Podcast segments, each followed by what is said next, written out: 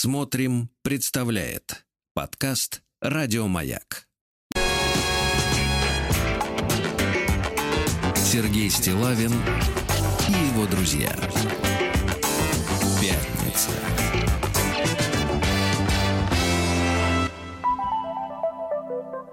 На лайте. Музыка дрянь, а исполнители ничего, да. Солисты хороши. Владик. Доброе утро. Да, здравствуйте, Владик, пятница. Дотянул старичок, да? Вместе с вами кое-как. Понимаю, да, понимаю. Так я подталкивал, подталкивал, сзади шел, Очень да. хорошо. Э, Слушайте, давайте начнем, может быть, как бы с приятного, а потом шок.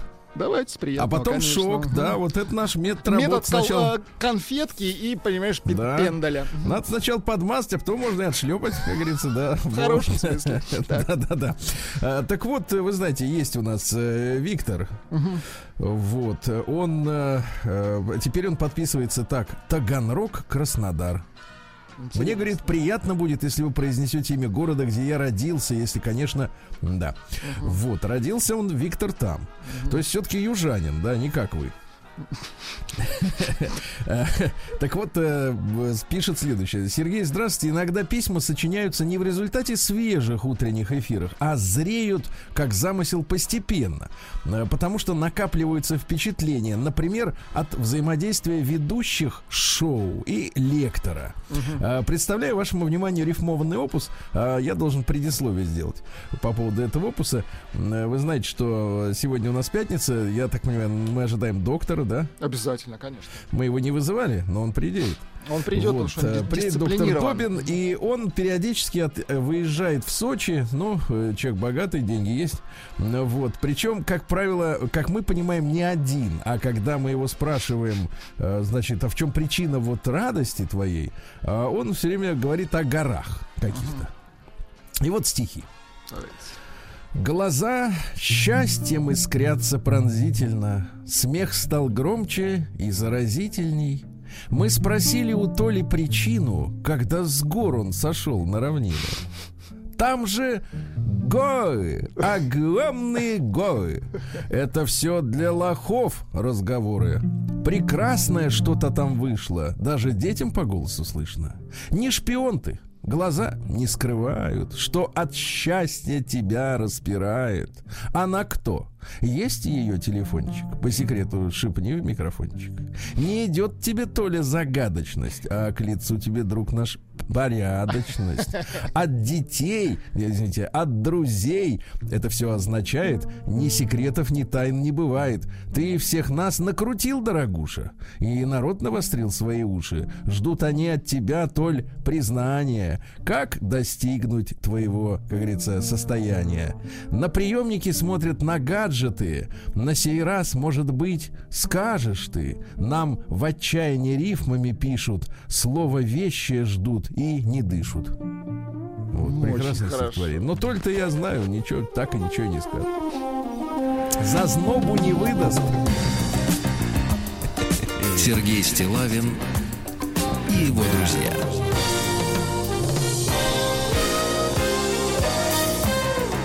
Пятница. На лайте. Ну а теперь давайте по-настоящему шокирующая новость. Э, Мне прислал ее Денис.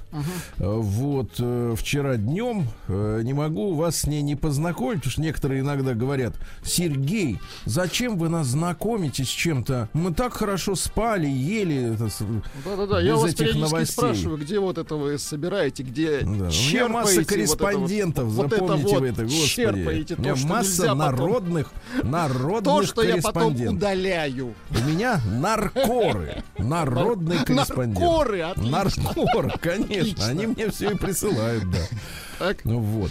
Так вот, а грустная новость на самом деле. Так вот, э, Денис пишет. Сергей, доброго дня. Вы читали вот эту новость? Давайте я вам прочту новость. э, И ссылка действительно пришла. А, Местный житель, э, так сказать, города Новомиргорода. Это, так сказать, э, ну, есть Миргород, как вы помните, у товарища Николая Васильевича, да? А это, видимо, поблизости. Отстроили, как говорится, с нуля. В советское, наверное, время. Так вот, э, местный житель города Новомиргорода, экс-зам главы госсельхозинспекции по имени Игорь на своей странице в Фейсбуке рассказывает, что приехал с сыном на центральную площадь этого, видимо, прекрасного города и увидел соревнования по стритболу. Стритбол это уличный баскетбол. Мгм.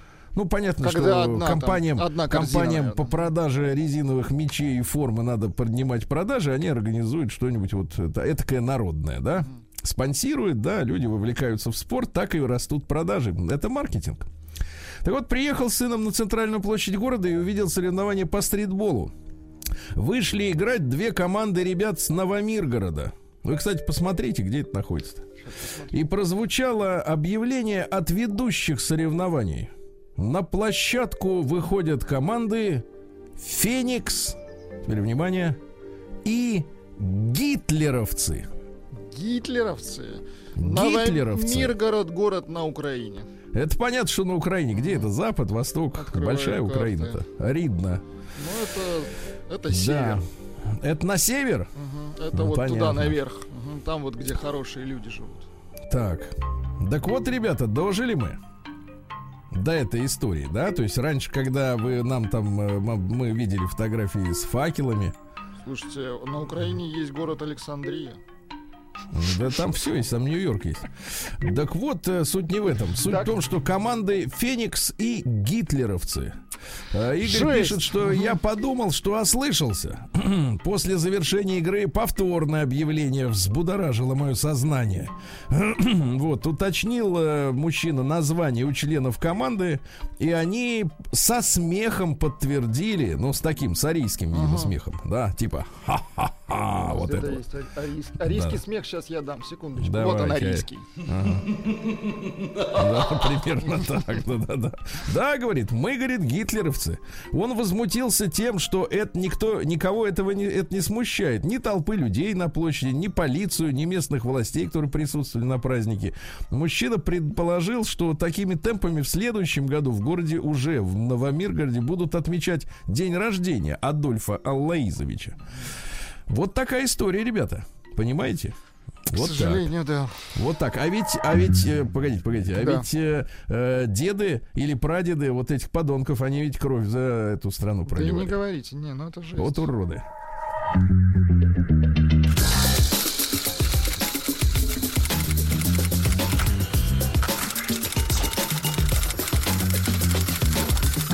Приемная нос. Народный омбудсмен Сергунец. Ну давайте, надо немножко передох- передохнуть, а Хотелось бы, передыхать можно, ой, то есть передыхать Передыхать слово. отлично. передохнуть, Когда передохнуть. все Видите, пере- кстати, иностранцы, они вообще не в зуб ногой, как это можно менять смысл слова из-за смены ударения. Когда вы все передохнете. Да, да, да, да, да. Они в шоке просто, да. И вообще не воспринимают. Вот ты ошибешься в иностранном слове в ударении, они вообще не понимают, о чем ты говоришь. Очень негибкая лингвистическая психика. А Анна пишет, я, я имел в виду, что передохнуть можно с женщиной только. ну Да-да-да, так, с- конечно. хорошо, как следует. А, давайте. Да, из Ижевска Анна пишет. Ижевск это город, который подарил нам Катю э, канадскую. Вы помните, да? А Канада забрала у нас ее. Э, Забрала, да, а в, а в а в Ижевске обчистили квартиру Катину. А потому что нечего. А потому что нечего квартплату брать, правильно? Дистанционно. Так вот, здравствуйте, Сергей Валерьевич, пишет мне Аня. Пишу вам вновь. О, вновь. Очень хочу рассказать о своих мальчишках. Это мой сын, мой брат, мой племянник и мой отчим. Ну, отчим такой раза в два постарше, видимо, но мальчишка. В прошлые выходные мы ездили на дачу к моим родителям. Сейчас там идет ремонт. Наняли рабочих, но мы с удовольствием помогаем. Я красила забор, сын с племянником работали гвоздодером и научились распрямлять гвозди. Родителями я считаю свою маму и отчима. Он занимался нашим э, с братом воспитанием с 10 лет. Мой отчим сейчас на пенсии, он военный, полковник. Думаю, поэтому ему сво- свойственны некоторые черты характера, например, своеобразный юмор. Успокойтесь, Аня, это настоящий юмор, а не своеобразный. Своеобразный это там, где по телеку с утра до ночи смеются, в специальных юмористических каналах. Я ему очень благодарна. Он многому нам меня научил. Научил мальчишек мужскому делу. Благодаря ему они могут и дров наколоть и костер развести, и пилить, и паять, и строгать. Возможно, эти навыки им и не пригодятся в жизни, но как же здорово осознавать, что умеешь. Еще больше здорово осознавать, что они умеют. Да. Мой сын окончил в этом году шестой класс. Контрольной работой по предмету технология, это урок труда в прошлом, была следующая. Теперь внимание, Владик. Сделать пенал из втулок туалетной бумаги. Прикольно. Я, я считаю это задание оскорблением человечества. Ну, Во времена моей школьной жизни, пишет Аня из Ижевска, мальчиков учили э, хоть черенки для лопат делать, чинить парты, снег чистить, а сейчас использовать втулки от туалетной бумаги. Кстати, напомню, что некоторые из них можно просто смыть. Да. Ну, то Слушайте, есть, ну э, это на сообразительность, да то нет, это хорошее задание. Я, я- Кре- я- ну, я понимаю, вам нравится, вам часами вы- нечего делать, вы Часами, да, я втулки. только втулки использую, конечно. Да, Зря считаю, она так, да. да, считаю это классно, когда мужчина может починить водопроводный кран или заменить замок в двери. М, Прекрасно, когда женщина может подшить брюки, накрахмалить сорочки, приготовить вкусный обед. Считаю, кстати, что и мужчина может уметь брюки подшить, а женщина починить кран. Женщина должна уметь подшить муч- мужчину, а не брюки. Вот да, да, да. И это замечательно. Да, в современном мире в любой ситуации можно воспользоваться услугами помощников, а еду заказывать на дом. Это удобно. Но как же здорово, пишет Аня, сознавать, что я умею, я могу, я справлюсь сам. Ну, вот такой крик души женщины. Понимаем, понимаем. Понимаем. Прием корреспонденции круглосуточно. Адрес стилавинсобакабк.ру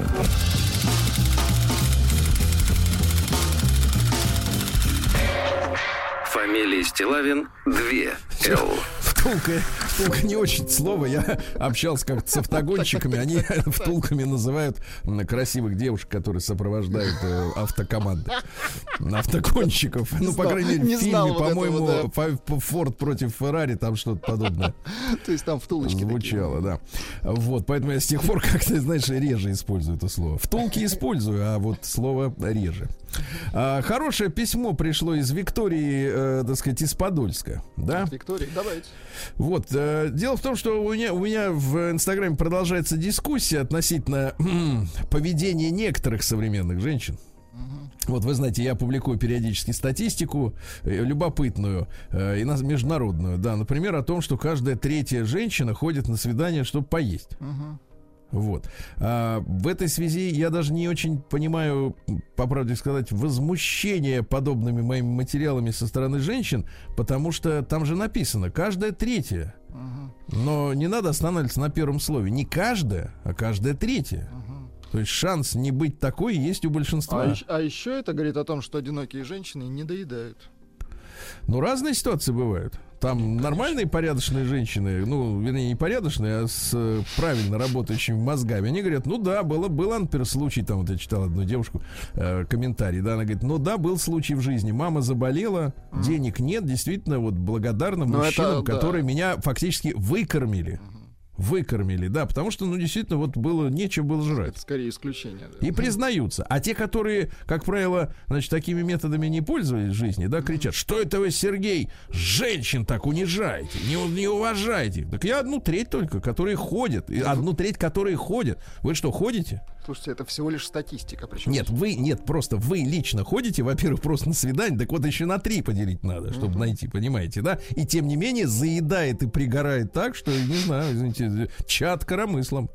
Так вот, Виктория из Подольска пишет. Хорошая девушка. А, это девушка, которая нам однажды рассказывала, что она м, без косметики, она выглядит как-то вот, ее даже никто не захочет, если она не, не накрасится. А, Она объясняла, вот, что грим вот этот вот женский, да, яркая раскраска лица, губы, глази, глазищи, щеки нарисовать, ну, вот это все дела. Вот это для, это потому что, говорит, она прислала фотографии свои. Вот я в гриме, а вот без. Сергей, ну вы же понимаете, что нормальный мужчина вот эту девушку без грима, он ее не захочет. На что я парировал, я говорю, слушайте, а вы выходите на улицу, чтобы вас вот каждый встречный захотел? И человек такой из подвала выходит с киркой, да, и тоже вас э, захочет. Вы этого добиваетесь? Я этого не понимаю. Ладно. Виктория из Подольска. Значит, Сергей Валерьевич, про еду в ресторанах вот, э, хочу сказать. Э, уже давно на свиданиях я плачу сама за себя. чтобы подобный бред, это бред имеется в виду то, что я написал, бред, э, не выслушивать. Реальная моя история из жизни. Два года назад в такой же жаркий летний день я была приглашена одним товарищем на прогулку в парк. Просто прогулку, э, безо всяких там ресторанов и денежно-затратных моментов. Так вот, мужчина купил мне бутылку Кока-Колы, Так. буркнув себе под нос. Далее цитата. Странное у этой Кока-Колы ценообразование. Очень хорошо. Меня, пишет Виктория, тут начинается вскипание. Значит, экономный. Меня никогда не содержал и не обеспечивал ни один мужик. Я на это никогда и не претендовала. Но вот этот случай с долбанной газировкой, долбанное это не оценочное суждение, это так просто как слово. Это даже не жадность, это ублюдство и боже. скупердяйство. Ты представляешь, какие слова знает? Фу! Такие, вот именно так вот. Фу! Не, фу, Так- это вы открыли бутылку шампанского. А, а- а здесь вариант фу. Видите, как тонко чувствует Конечно. Э, Такие мужики сами себя обделяют. Стоит ли говорить, что это было первое и последнее мое свидание с тем товарищем? Чуть позже скину вам еще несколько клинических случаев мужского жмотярства из моей жизни. И там тоже речь, бу- речь будет не о том, что мне не купили шубу, машину или что-то дорогое. Там будут такие моменты, что рассказывать стыд и срам, позор.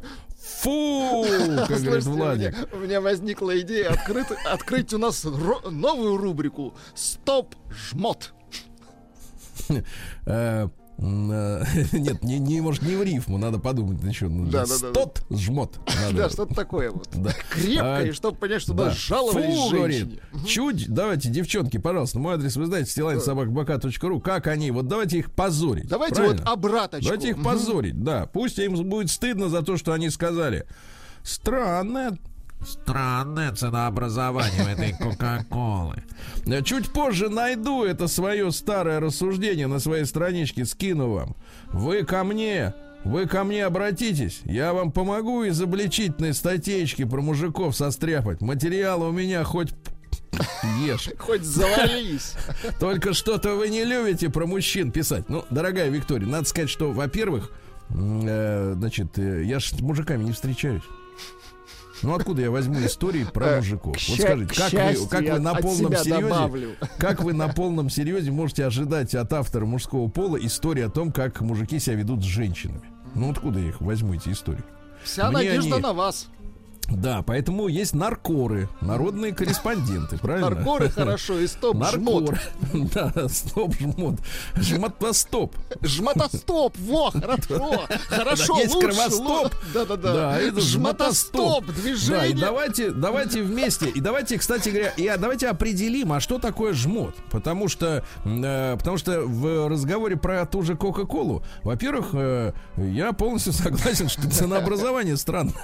Особенно вот в парках. Если в да? отрыве от девушки, вот в отрыве, да, просто ты берешь вот как бы вот товар и не понимаешь, а за что вот столько взяли, понимаете, именно столько. То есть ты задаешься просто вопросом, логично, может быть, мужчина, э, просто у него другой дефект, не, жмо, не жмоточничество, чисто- чувство, а Ну да. просто вслух мысли произносит. Бывает, так у людей идет и сам с собой разговаривает. Бывает, да. Тоже проблема, но другого сорта, согласитесь. Итак, девчонки, пожалуйста, присылайте э, истории о том, как мужчина жалел на вас деньги. Правильно? Жмотостоп. А мы жмотостоп вперед.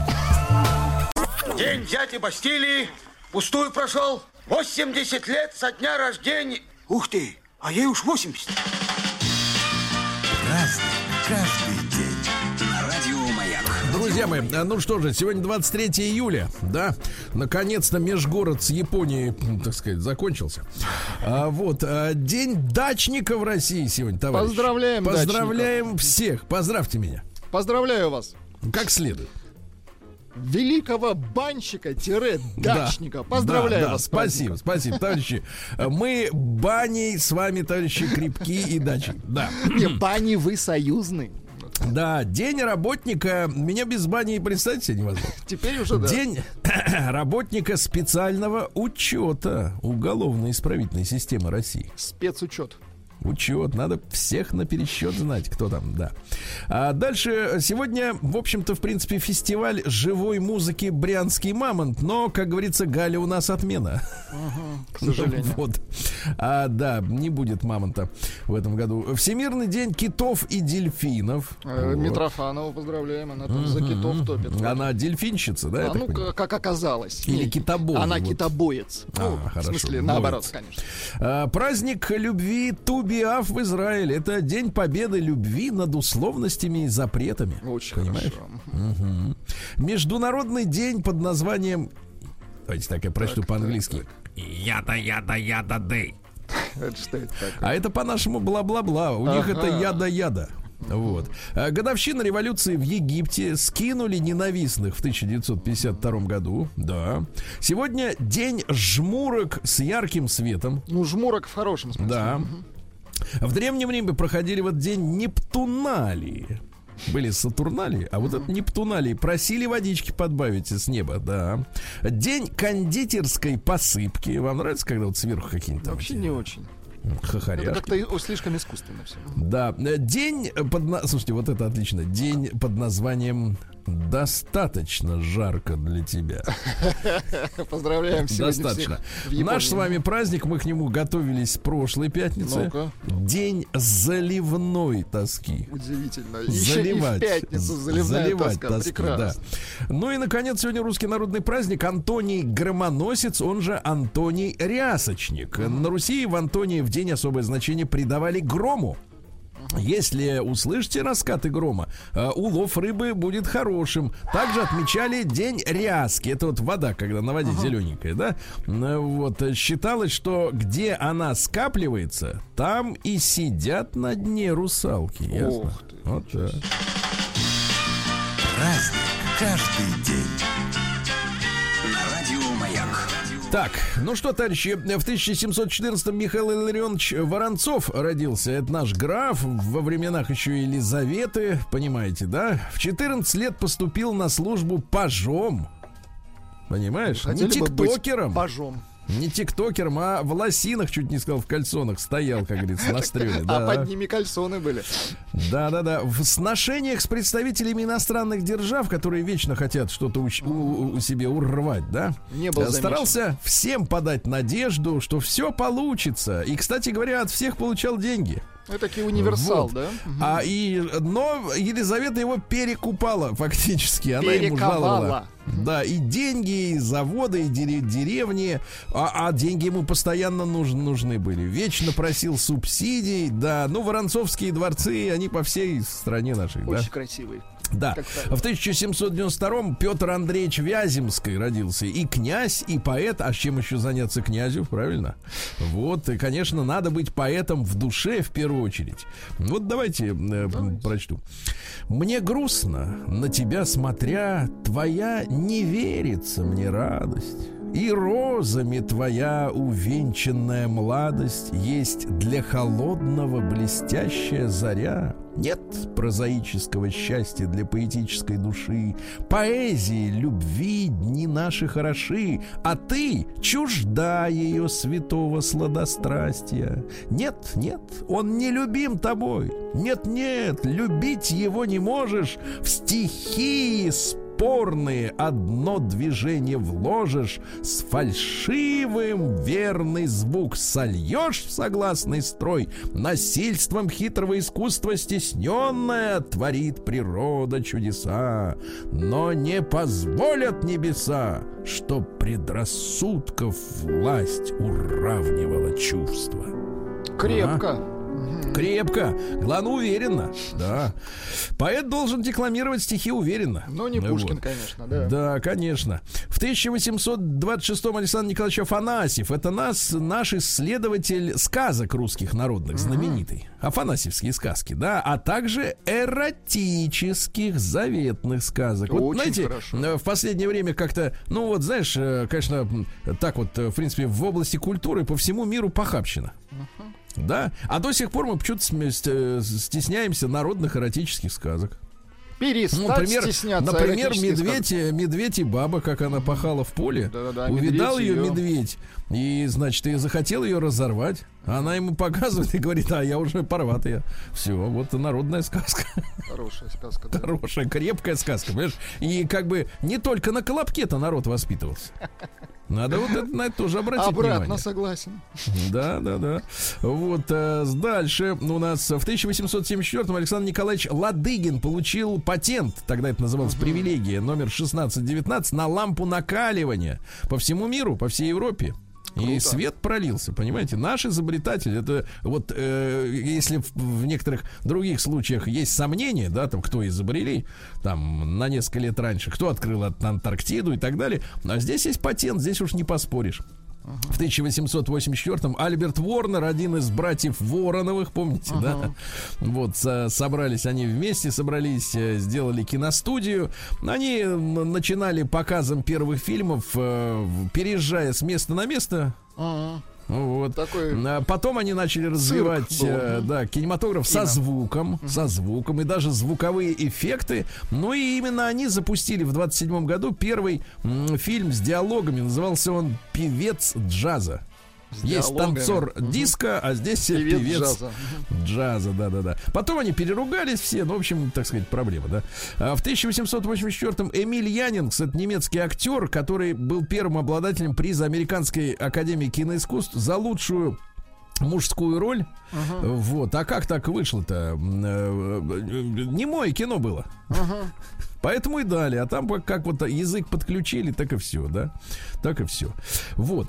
А Что у нас еще сегодня такого интересного произошло? 23 июля, правильно? Вот. В этот день, 120 лет назад, немецкий врач Роберт Кох выдвинул теорию, что переносчиками бубонной чумы являются крысы. Умница. Понимаете? Да. В, два, в 903 году э, компания Ford Motor э, выпустила в продажу свой первый автомобиль Model A, ну, Model A. Понятно, да, 1700 автомобилей они про- про- продали. А В 911 году э, сегодня в Петербурге на комендантском аэродроме наблюдали старт первого в России группового дальнего перелета по маршруту Санкт-Петербург-Москва. Мгм. Понимаете, летели уточки наш, помните, Летели прославленный. группой, Да. очень хорошо. Вот, летел с товарищами, да, товарищ Слюсаренко с ним были. Вот, э, и, соответственно, только два опытных. Ну и что, они вылетели. Первым пунктом их перелета был Новгород, то есть они сразу махнули на 150 километров. Вот, а потом вот так вот такими шажками. Короче, расстояние из Москвы до из Петербурга в Москву преодолели они в целом со всеми этими посадками, до заправками э, за 24 часа и 41 минуту. Но это Вот первая так. попытка, конечно. В пятнадцатом году Михаил Львович Матусовский, ну, наш вот в, в прямом и переносном смысле поэт, потому что автор текста подмосковных вечеров, естественно. Да. Вот. Ну и просто есть стихи. Давайте я вам прочту просто, которые, может быть, э, когда-нибудь лягут, э, да, вот на э, ноты. На голос. Да. А, не знаю, может правда, может нет, но ходит слух. В Париже много лет, или под Парижем в маленьком местечке хранится тот, не сделавший осечки пристреленный дуэльный пистолет, которым он убит на Черной речке. А? Мгм. Хорошо. Да, вот видите. Да, хорошо. В 21 году родился Юрий Васильевич Катин Ярцев, прекрасный актер, талантливейший, да. Театр на Малой Бронной. э, Вот. Ну и все вы помните, э, так сказать, как он э, папу Карла. Мгм. Вот. Воссоздал, можно сказать, из этой из стружки. Ну, Вот Дамиано Дамиани, замечательный режиссер, кинорежиссер, итальянский, в 22 году родился. Ну, все вы помните фильм э, «Спрут», он был там нескольких серий «Спрут». э, режиссером, а начинал вот э, в 60-м году с фильма «Губная помада». Ух ты. Мгм. Да, там красотку-манекенщицу Так, насилует поклонник. крепкий сюжет. А на Так. суде заявляет, что сама хотела. Ага. И Интрига. суд, и суд оправдывает насильника, что фотомодели по природу своей понятно, понятно. Ну, слушайте, забористое А она кино. начинает так. мстить. Мстить начинает. Вот такой фильм «Губная помада», да. Вот. Кино такое Не итальянское. кислое, да. Да. В 31 году Михаил Александрович Гулько шансонье родился замечательный. Слушайте, ну это просто э, любовь последних нескольких лет. Сегодня налью Да. Свой граненый стакан. Я думаю, достаточно. Ну, как, что значит достаточно? Вы что, хотите повторить подвиг моей бабушки, которая кричала моему деду Саша, не пей? Ну ладно, хорошо, еще один трек. Нет, Хорошо, еще. И не та уже, нет, подождите, вот так. ты и та, и не та уже. Погрущу, не пойму, почему ты замужем, Ай-яй-яй-яй.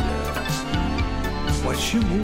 Да класс, ну это же, ну это же душа наша, Конечно. душа, А понимаешь? да. какие. Ай, Да, да, электро, класс. электро. Да. В 34-м Семен Давидович Аронович родился, кинорежиссер, э, торпедоносцы, все вы помните, да? Ну, шикарное и кино, да. сериал «Противостояние» блистательный. Тоже. Э, Друзья мои, в 46 году родился Александр Кайдановский, один из э, величайших советских актеров. Он, к сожалению, умер от инфаркта слишком рано. Да, но, та, но даже, тем не менее, те фильмы, в которых он успел сняться, ну, они блистательны. Кайдановский Ну, да, это да, да. великий человек. И, значит, э, и в этот же день, кстати, ваш э, друг э, родился? Мартин Гор из Депешмот. Сегодня 60 лет ему, Не, представляете? не друг он мне. День дяди Бастилии пустую прошел. 80 лет со дня рождения. Ух ты, а ей уж 80.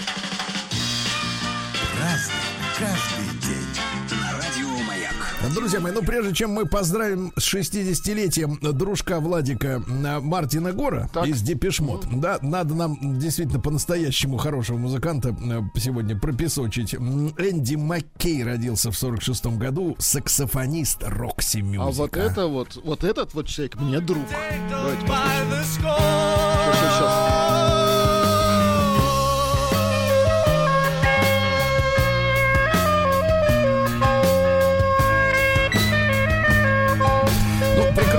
музыка и прекрасный фильм, э, э, так сказать, э, как там он называется-то? Про Прекрасный неудачника. голливудский фильм Да. с Джеймсом Бондом, да. Да, про неудачника, да, а, как-то так. э, Воспоминания неудачника, вот.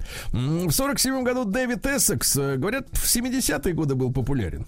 Эссекс был у нас. секунду. Есть такой у вас Дол- музыкант? Должен быть. Yes, Да. yes.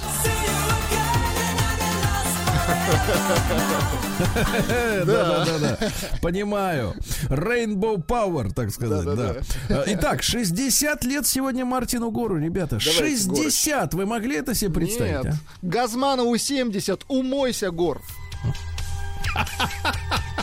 Кстати, Так. у Депешбода, по-моему, Ну. так сказать, цитат не было. У них, музыкаль- у них музыкальные цитаты. Да, ну давайте чуть-чуть. Да ну какая-то ну, муть, Муть, да? Муть, Муть, понимаю. А, сегодня также 60 лет исполняется э, актеру, которого, ну, можно назвать таким голливудским перевоплощением, опять же, Кайдановского, Вуди Харрельсон. М, Ну, хороший актер. Ну, есть между ними, да, вот Хороший. что-то такое. Они такие суховатые такие, да, улыбочки. Хотя Кайдановский меньше улыбался. Ну, Вот. э, Цитаты следующие. Э, Что меня раздражает, так это когда, когда люди смотрят мои интервью и по телевизору говорят, блин, да он удолбан.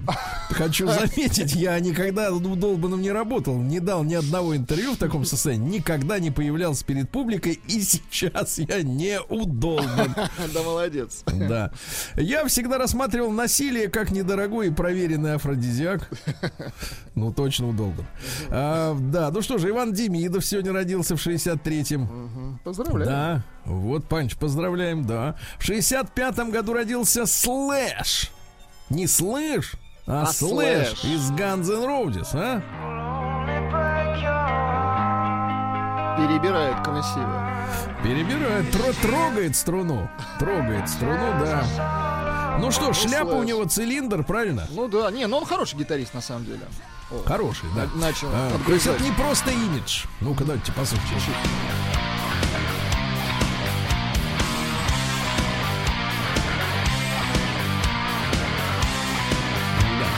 В 65 году в этот день на экраны вышла комедия «Операция И» и другие приключения Ага. Шурика. Вот, оказывается, это была критика советской власти, я так понял, в последнее время. Только, только никто не заметил, да, что Да, по доходящим каким-то вот тут э, ошметьям э, воспоминаний. А, Сегодня в 68 году впервые в истории человечества те- террористы захватили гражданский самолет с заложниками. Еще раз напомню, в 68 то есть до этого подобными делами не занимались. Это были люди, которые состояли в Народном фронте освобождения Палестины, угнали они израильский самолет. Да. А в 73 году родилась ваша любимица, Ну-ка. можно сказать, э, надежда наша в свое время, Моника Левински. А где она сейчас, интересно? Сейчас она что-то пыталась выпускать какие-то сумки. Ей э, э, Клинтон-то биллушка пенсию какую-нибудь это Духи, от- да. отстрочил. Ну и вообще, и, и говорят, что в какой-то степени операция в Югославии, она была предпринята, вот это бомбардировка, чтобы убийство, отвлечь, да, убийство такое. детей, да, вот от этого скандала, э, так сказать, э, с Кобелем. Есть такая С версия, Клинтоном. да, да, да. да, да. В 73 году Фрэн Хилли, вокалист группы Трэвис. Ну, эти вам нравятся? Эти, да, сладкари.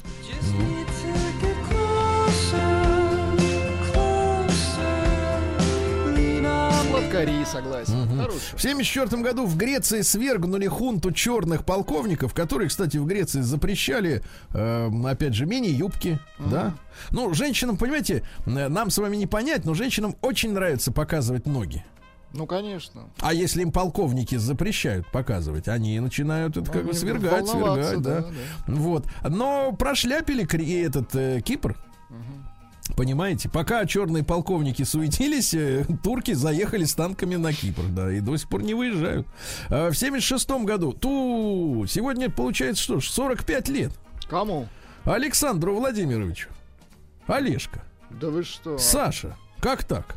Как так вышло? Подождите, а он у нас поет. Есть песня у вас, нас да? поет, да, да, да. Вот, Ну, давайте. давайте. Про лошадку называется. Ну, Чтоб она умчала без Еще раз, что там? Штоп она? Чтоб она умч... Еще раз, штоп она? Чтоб она умчала без оглядки Чем Ну, достаточно, достаточно, хорошо, хорошо. Да. Она? Вот, э, в 82 году в этот день принято решение о повсеместном запрете вылова китов в коммерческих целях. Вот. А, кстати говоря, Советский Союз, как и Норвегия, подали официальный протест против монатори- э, моратория. Вот, потому что у нас живут э, товарищи аборигены на Чукотке. Это их народный промысел, да? Погодите, они хотят сказать, что теперь можно ловить китов только с целью изучения. То есть. Ловить э, с целью что-нибудь из них выбить. да, да, да, с целью достать из них организм их. Да, Изучать. да, да. Вот, а японцы ведь их жрут, понимаете? Да, японцы Да, да, да. Ну что, в 89 году родился Даниэль Редклифф, очкарик, вечный Гарри Поттер, да? Да, да, Вот. И что интересного, в 94 году открылись в Петербурге игры доброй воли. Ну, их, я так понимаю, планировали провести еще до распада Советского Союза. Но поскольку маховик уже был запущен, э, решили уж провести. Ну, на этом, по-моему, на этом угомонились, да, уже. Э, так сказать, добрая воля закончилась. Не стало, друзья мои, 10 лет назад в этот день Эми Вайнхаус. Ой, шикарная певица. Давайте чуть-чуть. The girl from Ipanema goes walking, and when she passes, each one she passes goes double dee down. Да. Ну, хорошая, ну вот, а в комнате ее, к сожалению, обнаружили три пустых бутылки из-под водки. Понимаете, да? Вот. Сердечный приступ, вызванный алкогольной интоксикацией. Представляете? Какой вот кошмар. Как мы теряем настоящих музыкантов. А всякая сволочь продолжает пить. Это ты ж на кого намекаешь?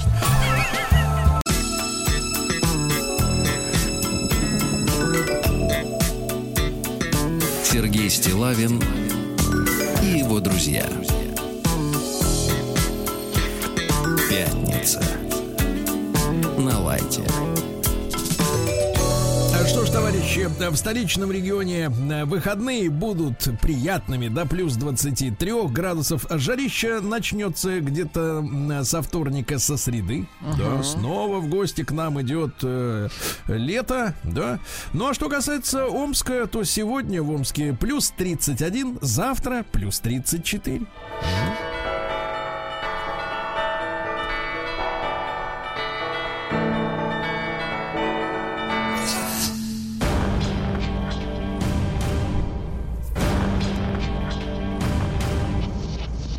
Новости региона 55. Ну что же, Омск стал несчастливым э, городом для циркачей. Что такое случилось? После гастролей в Омске Росгосцирк уволил, уволил Марицу и Дана Запашных. М, запашно. Марица является сестрой наших друзей Аскольда и? Эдгарда, да? А Дан это ее сын. Они тоже представители старейшей цирковой династии. Э, Уволили почему?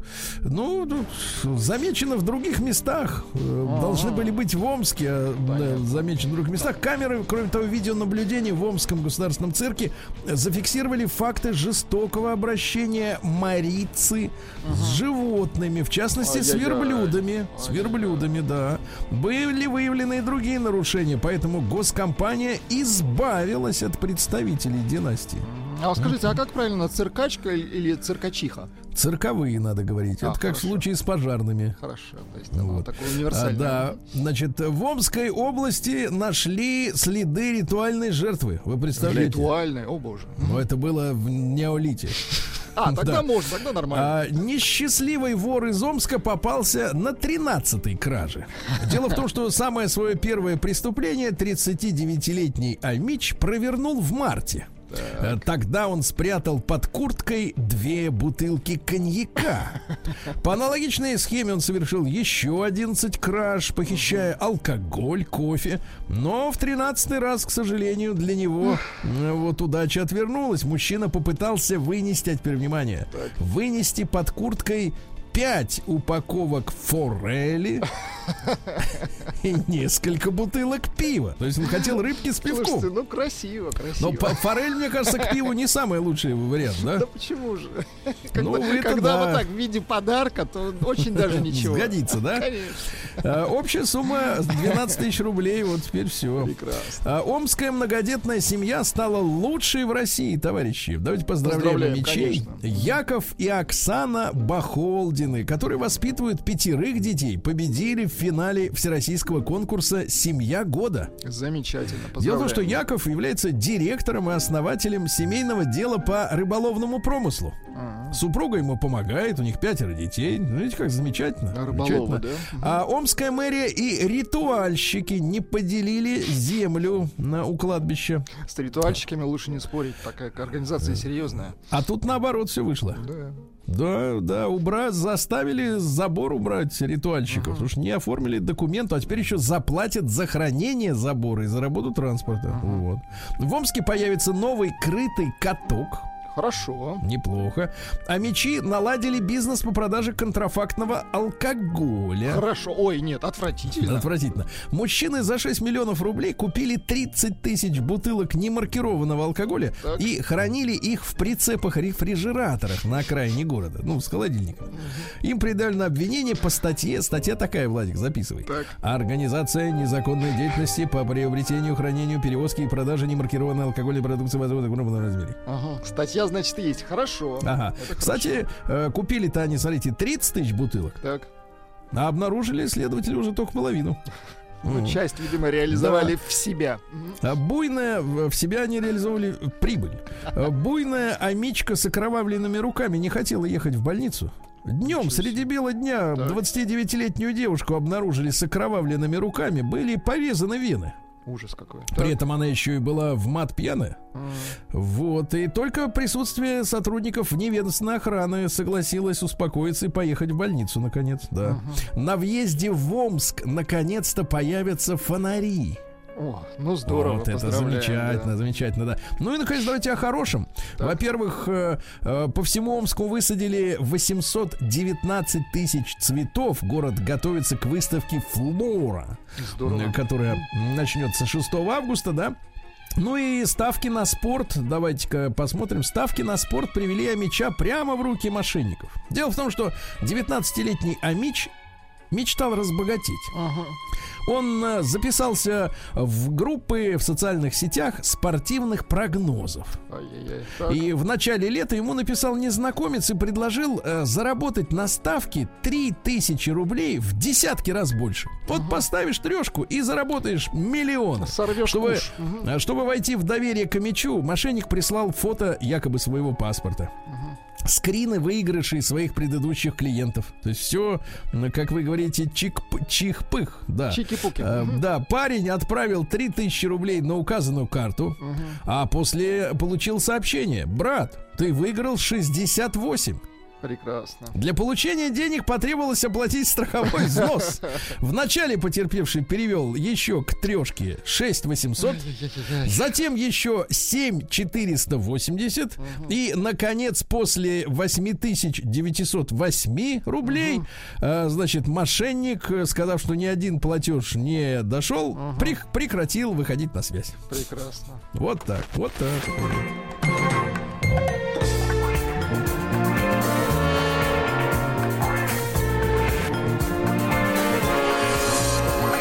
Сергей Стилавин и его друзья.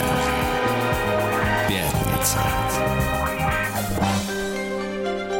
На лайте. Ну что же, э, Владик, э, есть э, такая вот категория красивых женщин, как жены спортсменов. Ох, как правило, Вы знаете, шикарные да, женщины. да? они красивые, как правило, длинноногие, ну, в последние лет 20. Да, да, длинноногие, вот э, такие гламурные, э, шикарно одеваются, фотографируются в дорогих интерьерах, э, ездят на хороших машинах. Ну, потому что хоккеисты мирового Потому уровня что, да, зарабатывают потому что их мужья хорошие футболисты. Миллионы долларов, да, и поэтому они могут себе позволить сделать женщину счастливой. Но, тем не менее, у даже таких женщин, которые, в общем-то, в принципе, наверное, довольны своей жизнью, есть претензии к мужскому роду. Да ладно. Ну, Да, да, да. Э, Вот, например, жена хоккеиста э, Яшкина в своем инстаграме рассказала о мужских привычках, которые раздражают почти всех девушек. Ну, а давайте. дальше цитата, Владик. Давайте. У меня обращение, ну, конечно, голос у нее на самом деле другой, но при таком тексте я думаю, что он выглядит, выглядеть должен был Как, следующим. как заявление, конечно. У меня обращение к мужчинам. Не ко всем, но все же. Вы чё? Это чё это от меня? Вы чё думаете, что это выглядит очень классно, когда вы говорите девушке? Ну-ка, Владик, как ты думаешь, что их раздражает? Даже не могу представить. А вот теперь сейчас Ну-ка, представишь. Вы что думаете, что это выглядит очень классно, когда вы, мужики, говорите девушке кис-кис-кис? А что собственно, дурного? Продолжаю. Думаете, после такого она сразу задумывается, что это за такой классный мальчик? Нет, это не так. Когда вы так делаете, любой девушке хочется просто блевать. Это вызывает рвотный рефлекс. Слушайте, Ай-яй-яй. так что за люди-то, которые кому это так говорят? Это, не знаю, спортсмены так говорят, что ли? Я не знаю, или кто ли в баре так говорят. Кто? Вы когда-нибудь говорили женщине кис-кис-кис? Ну, нет, конечно.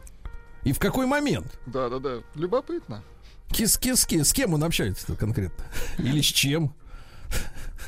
Да, оригинально. Слушай, а я вот все-таки понимаю, что у людей какая-то другая жизнь, да, вот. Полностью другая. А, На Аляске спасли человека, который неделю отстреливался от медведя. Вы представляете? Неделю. Неделю, да. Обнаружил вертолет береговой охраны, который случайно оказался поблизости. Они изменили летчики курс а, примерно на 2 километра, чтобы не попасть в облака. А мужик на крыше махал руками, вот рядом с табличкой, на которой было написано СОС. У спасенного были синяки на теле, травма ноги. И пострадавший рассказал, что целую неделю отстреливался от преследовавшего его медведя. Когда подоспела помощь, у него осталось всего два патрона. То есть один на медведя, Сколько один же у на него себя. было? Он неделю отстреливался. Патронов. Представляете, ужас. Ужас, конечно. Дальше эксперт, очередной эксперт, э, значит, назвал простой способ стать к пенсии миллионером. Давайте. А теперь, значит, Давайте это сообщение вас прос- расстроит. Вас расстроит. Сразу Меня любое предложить. сообщение расстроит. у Сообщение следующее. такой. Так. Чтобы вы, Владик, стали к пенсии Миллионером, миллионером, так. надо отказаться от алкоголя. Тупик. Причем, причем рано отказаться. А, так я уже не попал. понимаете? Да, дело в том, что э, пишет эксперт, э, среднестатистический взрослый россиянин, это в среднем, Так. в среднем, на спиртное тратит две с половиной тысячи рублей. Ну, туда-сюда в месяц, туда-сюда. Ну вот, даже если эти деньги вкладывать в акции на фондовом рынке, то есть эти копейки, как Опять говорят эти акции. фондовики, Так, да, ежемесячно, например, по 10% годовых, ну, консервативные, да, какие-то фонды, то там вам скопится 15 миллионов рублей за 40 лет. Это если вы долгожитель. А если вы, извиняюсь, А не если повезло? вы 25-летний А если вам не человек? повезло? А? Нет, 25-летний, то если э, инвестировать по 2500 рублей, то к пенсии будет богачом. Нет, я не, богачом. я не про это. Я про то, если э, здоровье не очень хорошее. Вы представляете, он и не пил, и понимаешь, что без миллиона остался. А? Да, Как не вам было такой неплохо, сюжет? недурная картина. Да. Значит, дальше. Начались съемки первого русского сериала от Netflix с Федором Сергеевичем. С Федором, а что, ему... Называется Анна К. Анна К. Как вы понимаете, вариантов немного. Н- Каренина, конечно же. Так вот, кто у нас в ролях? Тут интересно, кто в ролях. Значит, Федор Сергеевич сыграет э, Каренина, самого мужа. Ну, которого Ну, это, престарелого. рогоносца, Да, да, рогоносца, престарелого, да, да, да, сыграет. Да. Кто думаете, Анна-то на этот раз? Ну, Вы бы кого видели вот так, в роли Анны? да я не знаю. Я думаю, что Федор видел Ну, бы человек- ну, сам, людей самую видите? гениальную женщину для него. Это свою жену бы увидел в- в роли Анны. Ну, Прекратите завидовать. Я вот, не э, завидую, просто, чужому. ну это логично. Нет, нет, нет. Нет, не Светлана она. Ходченкова. Ходченкова, да. Женщина высокая. Я как-то стоял с ней на переходе на по этом, надземном. И она вас не заметила, да? Ну, конечно, не заметил, я стоял сзади. Ну вот, э, дальше. Э, Да даже если бы обернулся, не заметил, потому что я ниже. Э, Так вот, э, дальше. Стиву Облонского, ну, это такой это братишка, братишка там есть такой, мельтешит. Знаете кто? Кто? Гашан.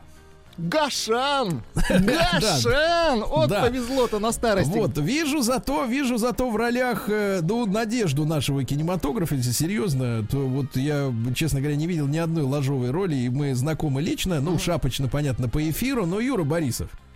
Хороший, Юра кстати, Борисов, актер, да, Он нравится. талантливый мальчишка Да, да, совершенно, серьезно. хотя уже не мальчишка, но вот мне кажется, он вытянет эту всю историю, да. Вот. А вот кто будет Вронским, не говорят, ты понимаешь? Вронским. Может быть, Вронским. без руков, нет? Ну, как-то народному артисту браться за эту мелкую роль. Да ну что вы. Мелочуха. Дальше, следующая новость. Вла...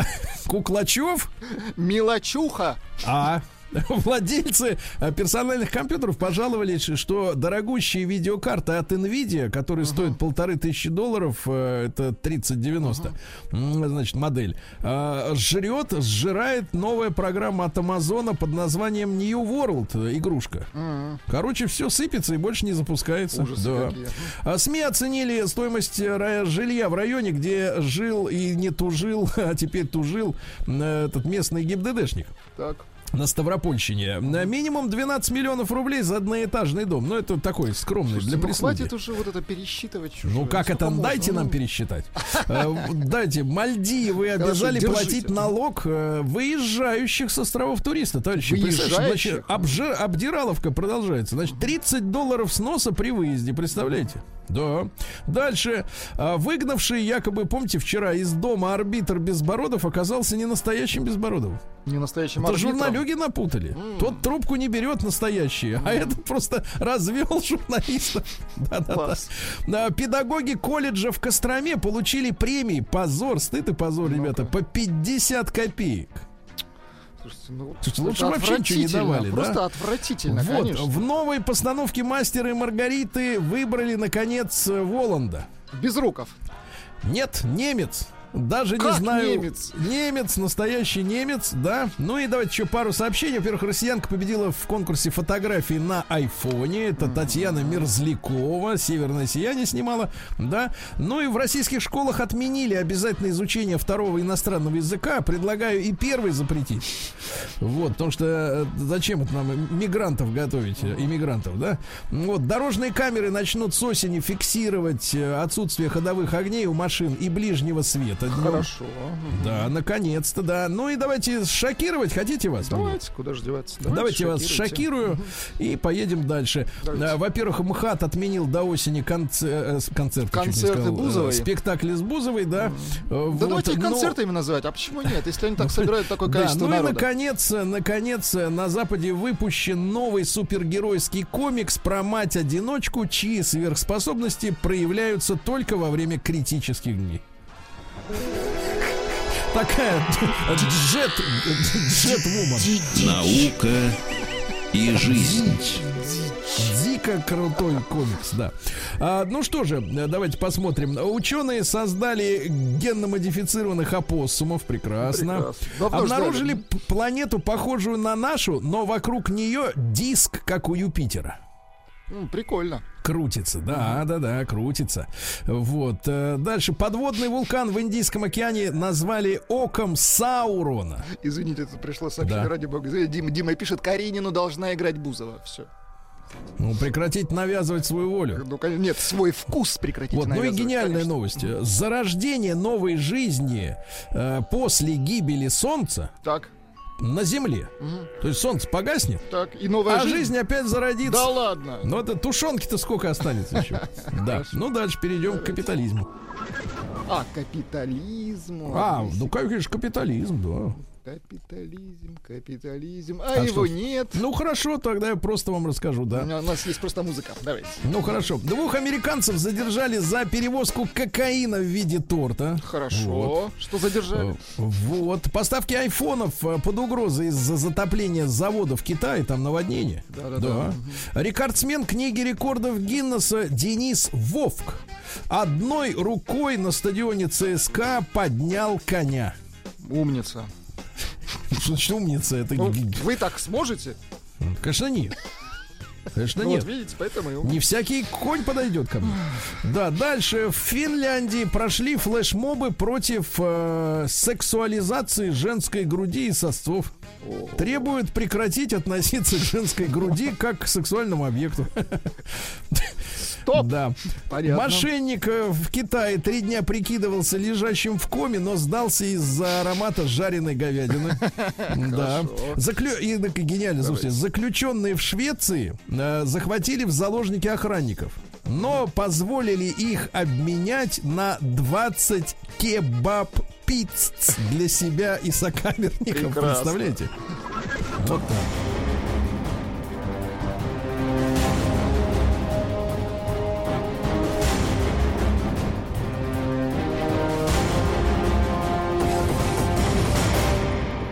Россия криминальная. Да, ну давайте начнем с чего-нибудь приличного, да? Давайте, если есть. Вот, в Якутии выявлена антисанитария в столовой добывающего предприятия. Печально. То есть люди куют алмазы для родины, А а, их их, кормят отребьем, значит, да? Отвратительно. Э, В Карелии задержали граждан Кубы, которые пытались бежать в Финляндию. Охладиться, что ли, закат? Да куда уж там, куда уж больше, да. Житель Пермского края украл экскаватор, сдал его в металлолом за 71 тысячу рублей. Ну, нормально. Поднялся. Строительная техника стоит, конечно, гораздо дороже. Опять упыря, значит, э, арестовали. В Москве штрафовали мужика, который дал ребенку поуправлять электросамокатом, который может разгоняться до 50, до 70 км в час. Вот уроды, когда же они угомонятся с этими со своими самокатами, да? С самокатами надо что-то делать, да. Вот, ну и давайте о хорошем. Во-первых, в Перми сильный дождь пробил потолок в детской поликлинике. Ужас какой. Прям водой пробил. А Танцевавшая после ДТП женщина раньше привлекалась к ответственности за подобное нарушение танца. Ну и, наконец, давайте о хорошем. Вот чтобы как-то воцарился мир на Давайте, все- во всем давайте. мире. Давайте. Жительница Челябинска, Так, напавшего на нее грабителя, так. который покусился на мобильный телефон, накормила ужином. Ой, как это мило. Вот я же, я же напоследок всегда оставляю. Да класс. Замечательно, настоящее. Накормила. Истинное.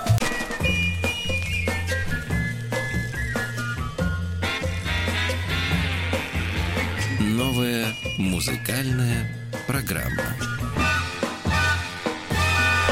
Так, ну что ж, товарищи, у нас пятница, новая музыкальная программа. Владик, я думаю, притащит что-нибудь интересное. Конечно, я сегодня разумеется. откопал очередную вещь, которая, ну, как бы воскресла из прошлого и никогда до этого мною не была распознана. Но дело в том, что э, нам ведь нужно посмотреть и на подрастающее поколение, которое, ну, я не про Светлану. Ой, господи, Светлану. Почему-то про Светлану подумал. Про Что- что- Анечку, что конечно. со Ничего себе. Это новость. Аня, а вас, э, можно я вас буду называть сегодня Светланой? Подросшим поколением, давайте уже. Давайте, да, э, с долгами, да, с долгами. Вот, а ведь э, периодически наши слушатели, которые дозваниваются до нашей студии, они разговаривают вовсе не с Аней. А разговаривают они с прекрасной нашей помощницей Виталиной. Виталина, здравствуйте, доброе утро. Доброе утро. Не стесняйтесь, душа моя. Ну, смотрите, Виталина, значит, вот смотрите, э, Владику придумал имя его брат. А как так вышло, что вы стали Виталиной? Вообще-то я Виталия. Виталия. Да. А зачем тогда вы врете и пишете, что вы Виталина? Я не пишу, я пишу, что я Виталия везде. Виталия.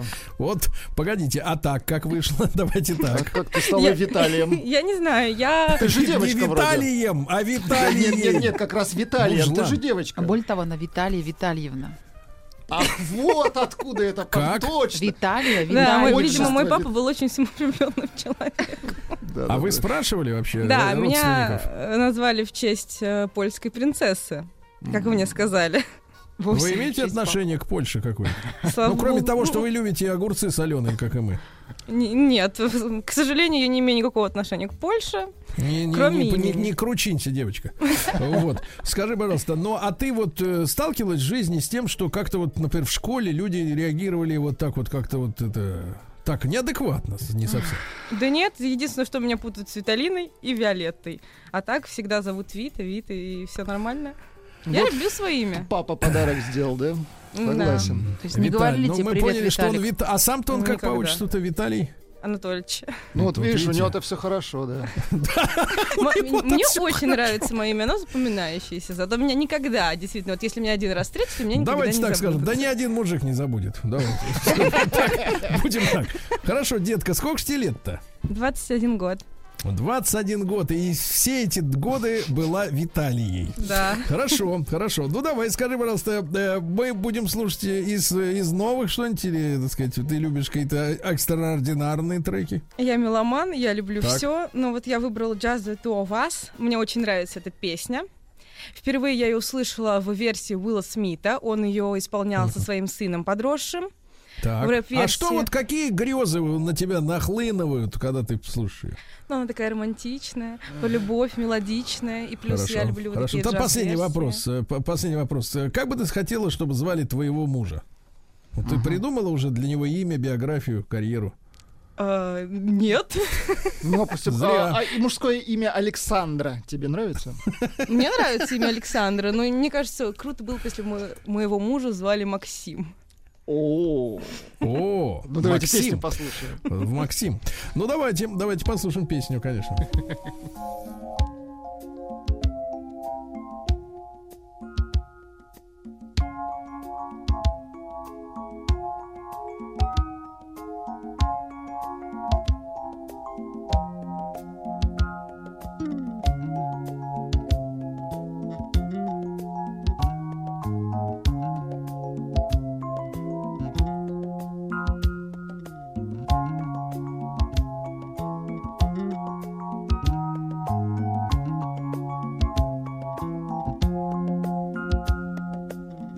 I see the crystal raindrops fall, and the beauty of it all is when the sun comes shining through. To make those rainbows in my mind when I think of you sometime, and I want to spend some time with you. Just the two of us.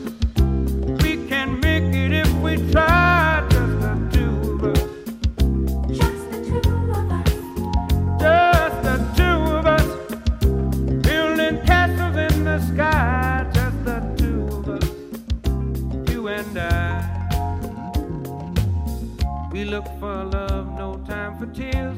Wasted water's all that is, and it don't make no flowers grow. Good things might come to those who wait, but not for those who wait too late. We gotta go for all we know. Just the two of us. We can make it if we try.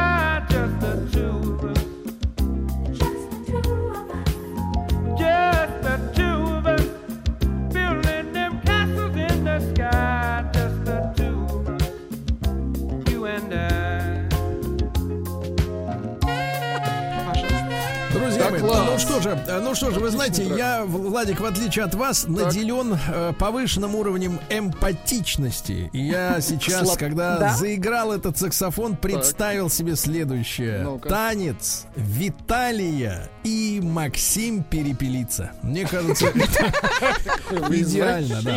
Ну давай, теперь, теперь Аннушка. Аннушка. Здравствуйте. Так. Я продолжу вас знакомить с мировой музыкой, а Ну то вряд ли вы знаете э, турецкую музыку, турецких э, Ну, Слава тебе, исполнителей. Господи. Нет, я знаю, Кто в исполнении вас, Филиппа Таня? Бедросовича много песен хороших. Филипп Петросович не турок. Собиратель музыки Значит, турецкой. был Так, такой исполнитель, рок-музыкант культовый. Он написал более 200 песен. Его песни переведены на столько языков мира. Существует даже музей, дом музей, в котором стоит его собственная восковая фигура. Ну, он умер уже. Звали его Мехмед. Барыш Манчо. Известен он просто как Барыш Манчо. И это детская Хорошо. песенка, которая называется «Мой друг Ослик». Ишак. Мой друг, а какие еще варианты? Правильно, Владик? Давайте. Мой друг Давайте, Ишак. Давайте, песен- песенка про Ишака. Мой Да. друг Ослик. Прекрасно. Я на маленьком плоту, я перевожу.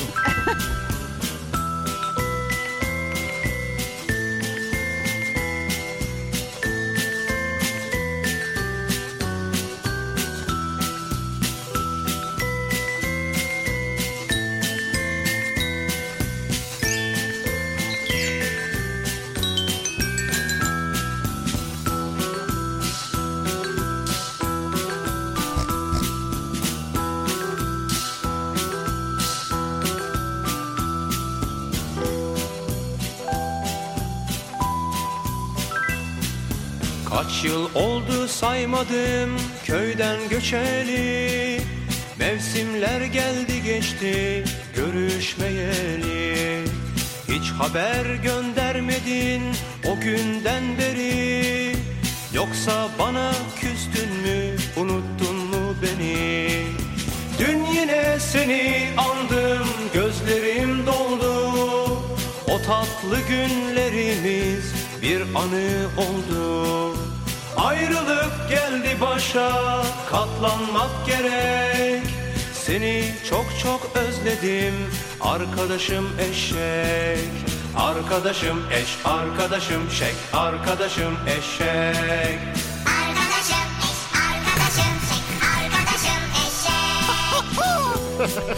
Слушайте, ну, очень грустная песня. Очень грустная. У меня два варианта. Либо ослика использовали, либо съели. Нет, да, этот Ослик, это он вспоминает свое детство. В детстве у него был друг Ослик. Очень грустная песня, Да. понимаете? Так о друзьях не вспоминают. Вот тем более об осликах. Вы да, знаете, да. это на самом деле рок-звезда турецкая. Да я понял, понял, все, все с вами ясно. А, Владик, ну вы-то. Так, я, при- я корейцев принес. Южнокорейцев. Южнокорейцев это... Еще я- севернокорейцев принял. Да-да-да. Это Стиль называется Vaporwave. Вы- Это с эти... с- с Это, это близко дудкой во как, рту, как вот к, к нашему любимому ретро-вейву, только это такой э, южно, южно, э, южнокорейский вариант. Ну давай. Э, они, они не только 80-е, они еще заха- э, захватывают в этом стиле 80-е-90-е. Это, короче, написал э, диджей, и у него периодически поют разные корейские девицы, дивы.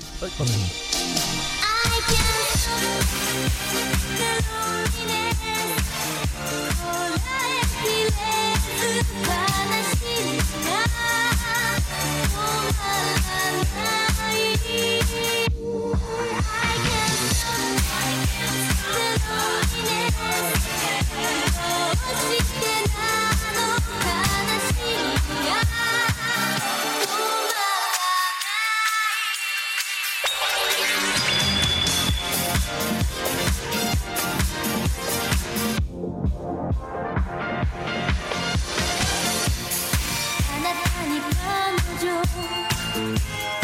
合わせたこと私今も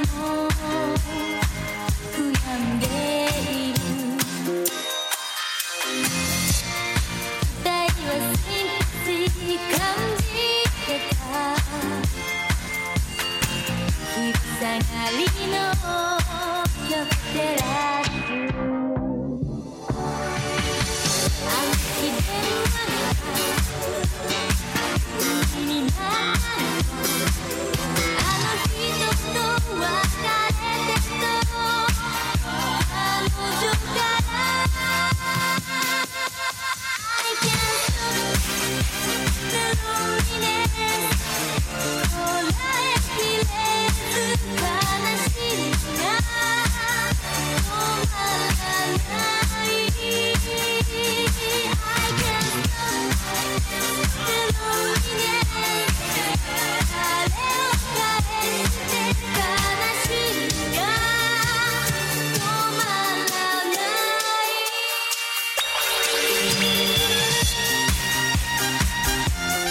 использует звучки из старых треков э, 80-х, Ну как же, вы- как же вы, 90-х. Владик, Владик, дудку-то затмили? Ну Да-да-да, куда да, конечно, дудочка. Это уже не я.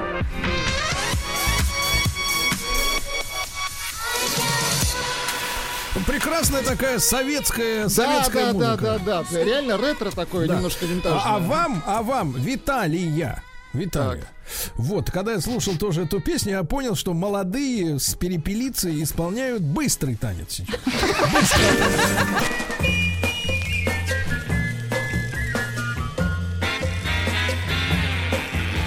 Новая музыкальная программа. Друзья мои, ну что же, э, в то время как наша Аннушка кувыркается в этнике, да, так Что сказать, значит э, кувыркается? э, Кувыркается, кувыркается, да. да. Купается. Виталия, Виталия. Виталия. Для меня, кстати, это достаточно странно, как женщина программирует свое будущее, желая встретить мужчину именно с определенным именем. Так это Вот, вы меня э, заставили. А вот я бы никогда не предположила, как зовут моего мужа. Вот и я тоже. Я вот тоже. Я же никогда не предположил, как зовут вашего детстве на ослика. записочках, но такое имя не писала. да, я понимаю, да. Записочки они еще. пи- пи- Записочки все в другом месте. Так вот, Владику спасибо за, такую квази-ностальгию, да. А я вдруг обнаружил, слушайте, исполнители, наверняка, Владик, вы эту песню не слышали. И, большинство наших, наших, э, нашей аудитории из нашего поколения наверняка тоже. Хотя это самый настоящий хит. Это как раз золотые, золотая, условно говоря, м, Вторая треть 80-х, да? Или третья четверть, скорее, с 85 по 88 годы. Зовут этого мужчину, погодите, сейчас не включайте. включаю. А, значит, его псевдоним Роджер Мино. Вот, на самом деле его зовут Рудигер Менг. Опять вот ваших вот Да, да, да. подтянули, Это не- немец, немец не- с неплохими голосовыми данными. Как он выглядит, я вам расскажу после песни. А, а песня называется, называется следующим образом: А, Что мое сердце хочет сказать?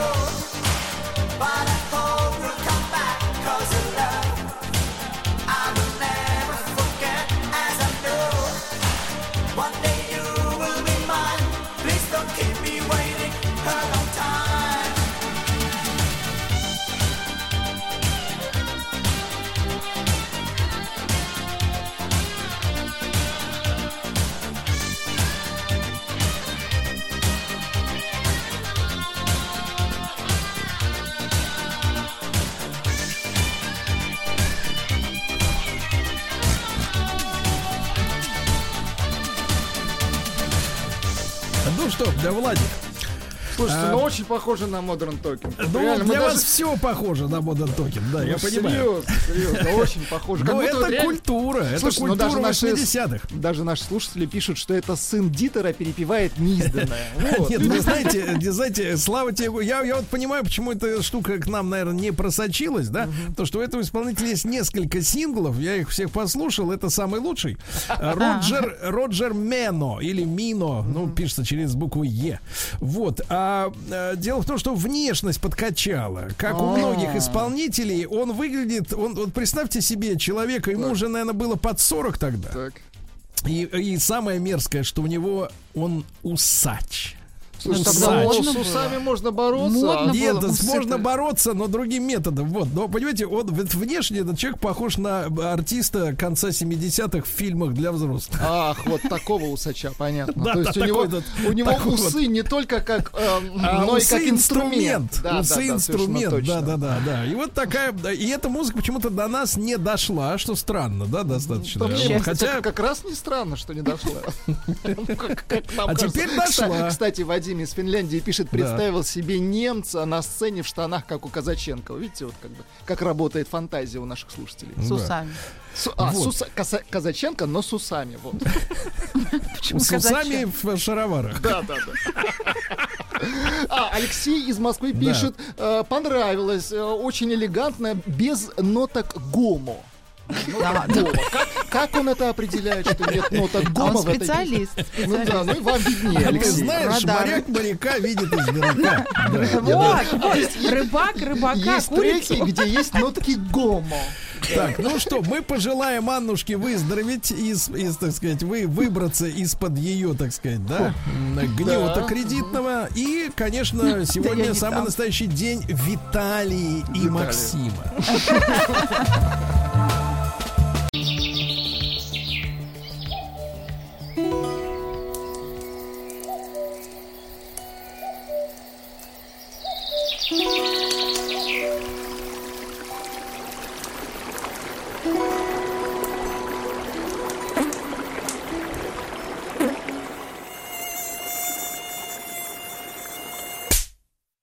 Отпуск каждый день. Друзья мои, наш проект «Отпуск каждый день». Все лето от Дальнего Востока до Западной Европы. На этой неделе Карелия. И, вы знаете, не только в нашем утреннем эфире, но э, физики и лирики будут э, искать места в Карелии, где можно было бы развлечься. Ну, для тех людей, для которых само по себе путешествие не является развлечением. Кому надо еще как-то развлечься, Усилить понимаете? эффект. Да, да, да. Вот, это у физиков и лириков. Хорошо. А что свистун? Сегодня отдыхает. Сегодня отдыхает. Друзья мои, мы в первой части нашего эфира поговорим о конкретных, конкретных советах э, путешественникам, да, потому что Сегодня не проблема взять машину и поехать. э, Карелия очень, это очень красивые места с точки зрения вождения. Получите невероятное удовольствие. Там очень много э, перепадов высот, повороты закрытые. Но только не гоняйте. Только не гоняйте, будьте осторожны, да. Но удовольствие невероятное. Э, С нами на связи сегодня Алексей Черевущенко, путешественник, организатор индивидуальных туров по Карелии. Алексей, доброе утро. Доброе утро. Да, Алексей. И хотелось бы, конечно, с вашей помощью э, узнать о тех местах, где нужно побывать. Но многие на слуху, а есть ведь наверняка те, до которых вот такой массовый турист еще не добрался, а посмотреть стоит. Вот с чего начнем? Да, Сергей, но а, мест на самом деле очень много, и Карелия действительно большая. То есть многие думают, что Карелия ограничивается Петрозаводском и окрестностями, вот, но это не так. Есть э, замечательные города, допустим, как город Сартовала. Это самый финский город России, но он, конечно, находится, находится не рядом с Петрозаводском, до него еще от Петрозаводска ехать а, порядка четырех часов. А, то есть, в общем-то, как раз вот а, это и получается, что иногда из Питера добраться в Карелию проще, чем от того же Петрозаводска. Вот. И а, многие локации, они как раз вот разбросаны. То есть это не какие-то точечные места, знаете, которые вот собраны в одном месте. До некоторых мест нужно ехать там несколько часов, где-то больше, где-то мест, где-то меньше. Вот из самых таких, наверное, интересных мест, которые а, мало кто знает, ну, вот я бы отметил м, остров Куйонсаари, а, водопады Белые мосты, гора Пааса. Ну, это все места, которые сосредоточены возле как раз а, вот города Сартала и окрестностей. А, в чем вообще вот интерес этих мест? В том, что они действительно интересны, но там пока не так много туристов. Вот а, сейчас, наверное, все-таки для многих является важным да, наличие вот какого-то большого количества человек в какой-то достопримечательности, потому что а, люди а, едут в Карелию отдыхать, и когда сталкиваешься с огромной просто толпой людей, ну, уже отдых идет вот на смарку, то есть уже не так интересно отдыхать. Мгм. А что примечательного в этом острове, название которого с первого, конечно, раза русский слух, э, так сказать, ловит с трудом? Да, ну смотрите, вот если говорить про этот остров Койонсаари, а, это один из самых красивых островов на Ладоге. То есть он находится возле Ладожского озера, и это, во-первых, потрясающие песчаные пляжи. То есть те, кому хочется отдохнуть где-то на песочке, это вот как раз туда. А Плюс там есть удивительная долина мхов. Там просто огромное количество мхов, лишайников. Это то место, где как раз все это сосредоточено, все собрано. Плюс а, там есть очень красивые видовые точки, есть вершины, на которые ты можешь забраться и просто с высоты смотреть вот на весь этот остров красивый и уходящие вдаль необитаемые острова, которых тоже в окрестности очень много. Алексей, а э, как туда добраться вот непосредственно в эти места и что там у нас э, э, с проживанием вот в тех краях, если туда еще массовый турист не пошел? Ну, добраться на самом деле а, одновременно и легко, и не очень легко, потому что дороги здесь разные. Конечно, основная дорога вот в Карелии, по Карелии и по тем достопримечательностям, которые сейчас известны, очень хорошая. А а вот когда уже идут отвороты вот на такие не совсем популярные места, дороги бывают очень плохие. И вот можно ехать прям со скоростью там, 15 км в час и радоваться, что у тебя вот такая скорость. Вот, бывают такие места. А по поводу проживания, ну, здесь тоже смотря где вы хотите проживать. Конечно, Ну вот, вот вокруг если мы берем за основу этот остров замечательный и всякие Мгм. видовые точки, и мхи, мхи. Мгм, мгм. Это, конечно, частный сектор, Сергей. Частный сектор – это домики, это, возможно, какие-то кемпинги, которые рядом можно находить. То есть э, стандартный процесс э, подбора жилья, букинг, Airbnb, где-то Авито, вот, и вы все находите. Потому что здесь не так много отелей, есть несколько вариантов, но, вы знаете, в летний сезон, конечно, бывает очень сложно найти. Вот не так давно ко мне обращался один, а, ну, довольно известный человек, э, которому мы э, организовали индивидуальную программу по Карелии. Так вот, пытались найти экстренно проживание, ну, к сожалению, вот в сезон это не так просто. Даже вот Мгм. прошлый год особенно аномальный был тоже в этом плане, когда просто невозможно было найти. Все было занято, поэтому, конечно, вот тоже совет всем, планируйте поездку заранее. Ну, заранее это когда надо начинать? Весной уже, наверное, да?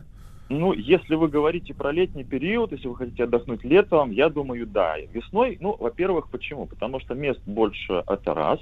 А Второй, если люди ам, хотят поехать с какими-то организованными группами, то, возможно, для них это будет дешевле, потому что в разных туристических компаниях существует такое понятие, как раннее бронирование. Когда вы бронируете, допустим, за месяц вперед и больше, у вас бывает а, стоимость путешествия дешевле.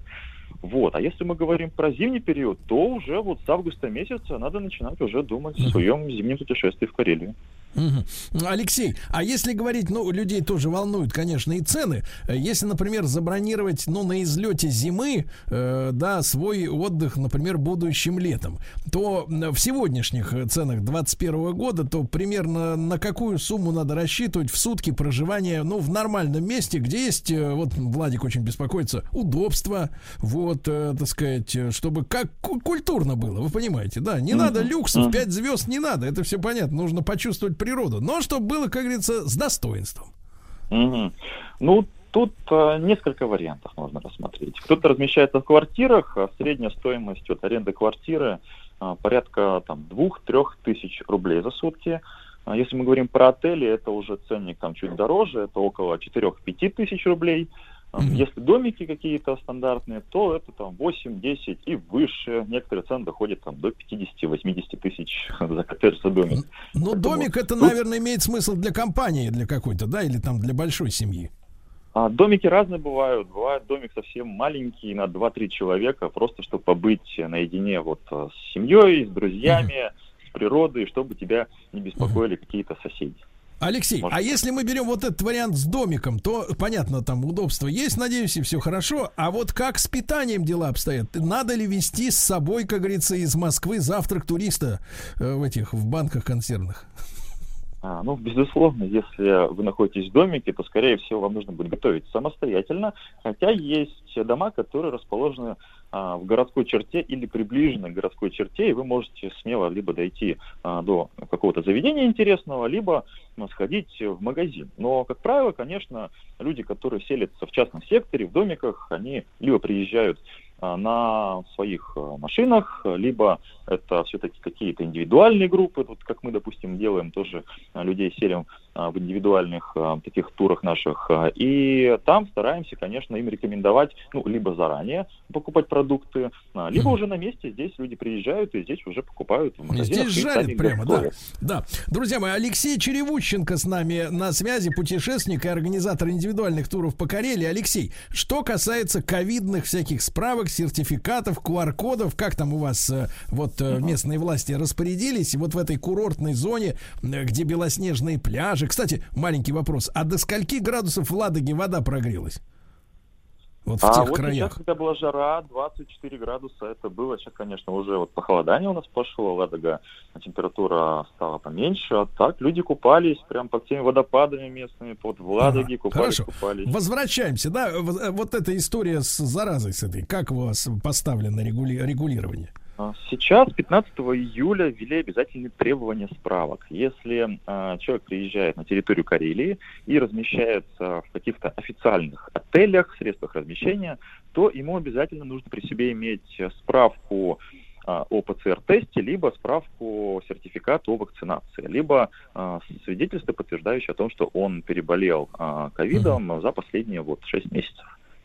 Хорошо, понятно. Значит, в нашем ролике, который вот всю неделю открывает э, разговоры о Карелии, да, и по утрам, и, я так понимаю, и в другие наши, у других наших ведущих замечательных, э, постоянно слышен за звук гнуса. Вот, летает, понимаешь, я не знаю, как Владику приходит вдохновение, может, приснилось что-то, или во сне его кто-то кусил. Я был Да, в вот. Карелии, там есть они. А, вот был в Карелии, вот, видите, да. Как Там у вас, они есть. Как у вас с этой сволочью дела? Да. Сергей, я так понимаю, вы не были в Карелии, да? Ну как же я не был? Я был, но я был, знаете, когда? Я был по осени. Вы не я был по выходили осени. из машины, что ли? Нет, я, я скажу так, я летал на вертолете тысячу лет тому назад в Кижи. Потом я был неоднократно в Петрозаводске во все времена года. И я был в Рю- Рюскеала и Сартовали. Но мы ездили с Мгм. друзьями на машине по осени. То есть это, наверное, был где-то конец сентября, скорее всего. Такая была погода. А летом, летом не был. Вот тем более в, в озерном крае, где, понятное дело, и где есть вода, то там они, из зараза, это все и разводятся, да? Э, какая ситуация, честно расскажите. Вот в этом году, в начале лета, это просто было что-то. Это было ощущение, знаете, что э, все комары тоже понаделали себе прививок, и ни одна их вот зараза просто не брала, потому что многие базы отдыха просто обрабатывали территорию от комаров и жаловались на то, что в этом году вообще ничего не помогает, то есть не берет. Вот, но вот сейчас, вот сейчас уже где-то, наверное, с месяц э, просто ходишь свободно по лесу и ни одного не встречаешь. Просто все Да прекрасно. вы что? Да, поэтому вот сейчас приезжайте в комаров. Хорошо, хорошо. Что касается э, э, э, тех вещей, что взять с собой в дорогу? Конечно, машина, и я так понимаю, судя по э, вашим словам о дорогах, э, э, действительно лучше, конечно, брать кроссовер, если есть возможность, да, э, какой-нибудь, да, да покрепче, вот, чтобы проехать где хочется, а не где можно. Но что с собой обязательно, как вы думаете, вот взять для того, чтобы поехать в Карелию? У вас бывают э, серьезные перепады температуры, ночью холодно, потеплее надо. Вот э, что обязательно с собой надо иметь в машине, э, когда едешь в Карелию на отдых? Ну, я скажу, во-первых, э, Сергей, ни в коем случае не одевайте каблуки. Это очень важно. Я никогда, что- не в жизни. Потому что территория все-таки лесная и очень Не важно поймут медведи.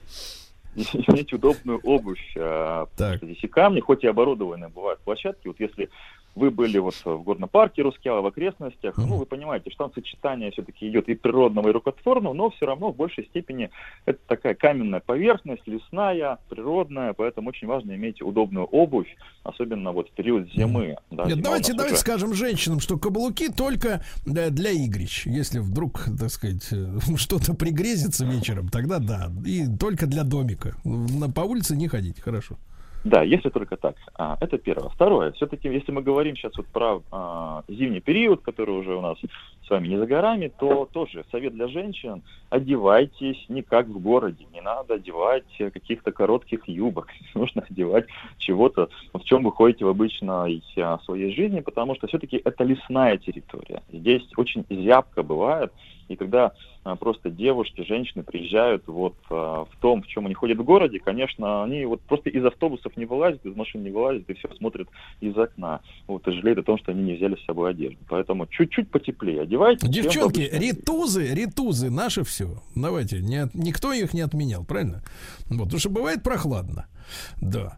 Вот. А в, плане какой-то, какой-то, Алексей, не знаю, что-то чрезвычайное, или, например, обязательно надо, чтобы не пожалеть, взять с собой хотя бы какую-нибудь плохонькую складную удочку, чтобы вот как Владик с утра, понимаешь, встал на зорьке в 4 утра, порыбачил немножко, да? Как у вас клев вот на этих озерах? Он есть клев? Озер очень много, очень много озер, и, конечно, надо знать места, куда ехать, потому что есть места, которые просто не тронуты рукой человека, лесные озера, и там, конечно, ловит, там прям очень хорошо ловит, но На что ловить будем? На мотыля? Или на опарыша?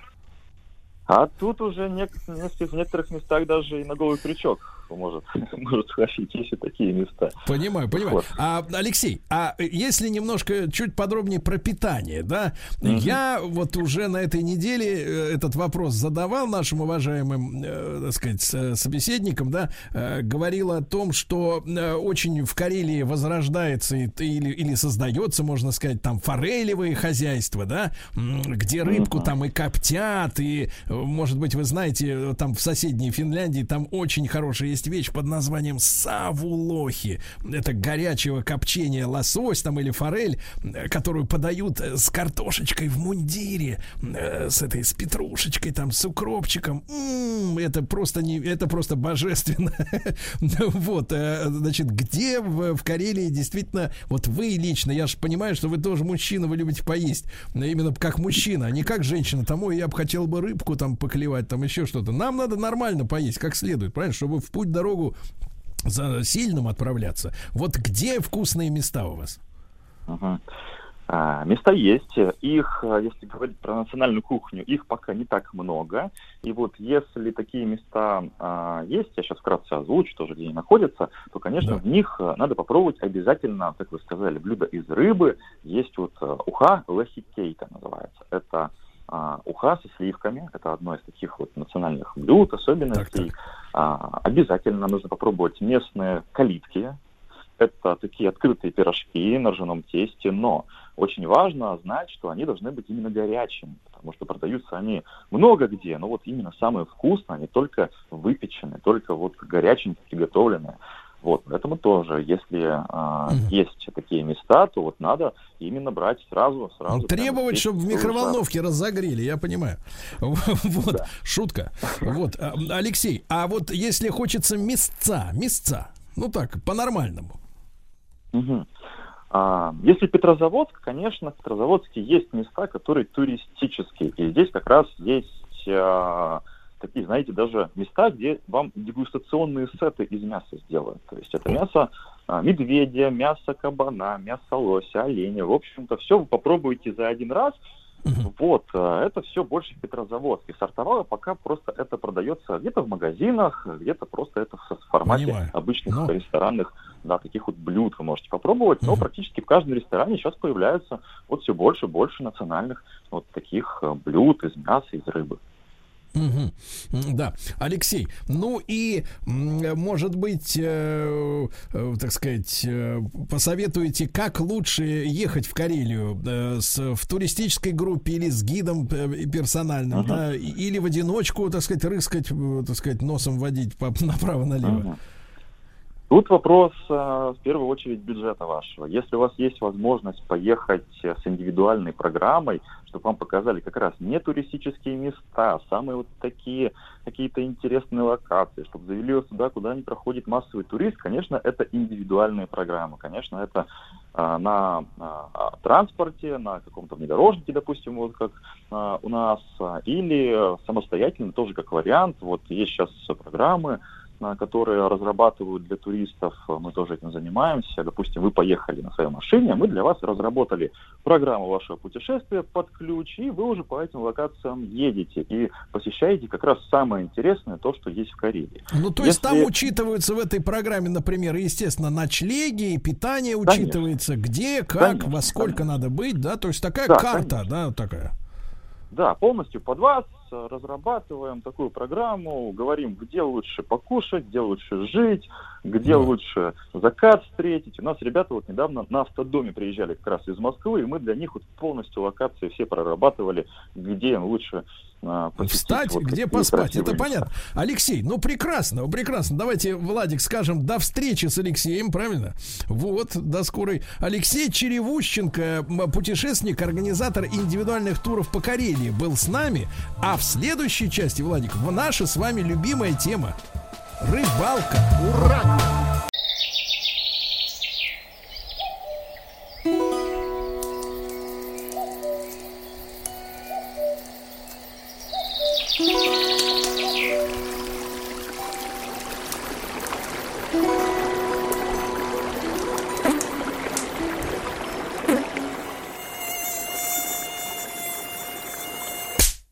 Отпуск каждый день. Друзья мои, ну и обещанный десерт. Э, Мы, конечно же, будем говорить о рыбалке в Карелии. Вы знаете, в рамках нашего проекта «Отпуск э, каждый день» э, я рад приветствовать на связи с нашей студией Михаила Бартинева, потомственного рыбака с 40-летним стажем. Михаил, добрый, доброе утро. Чуть не сказал. Доброе утро.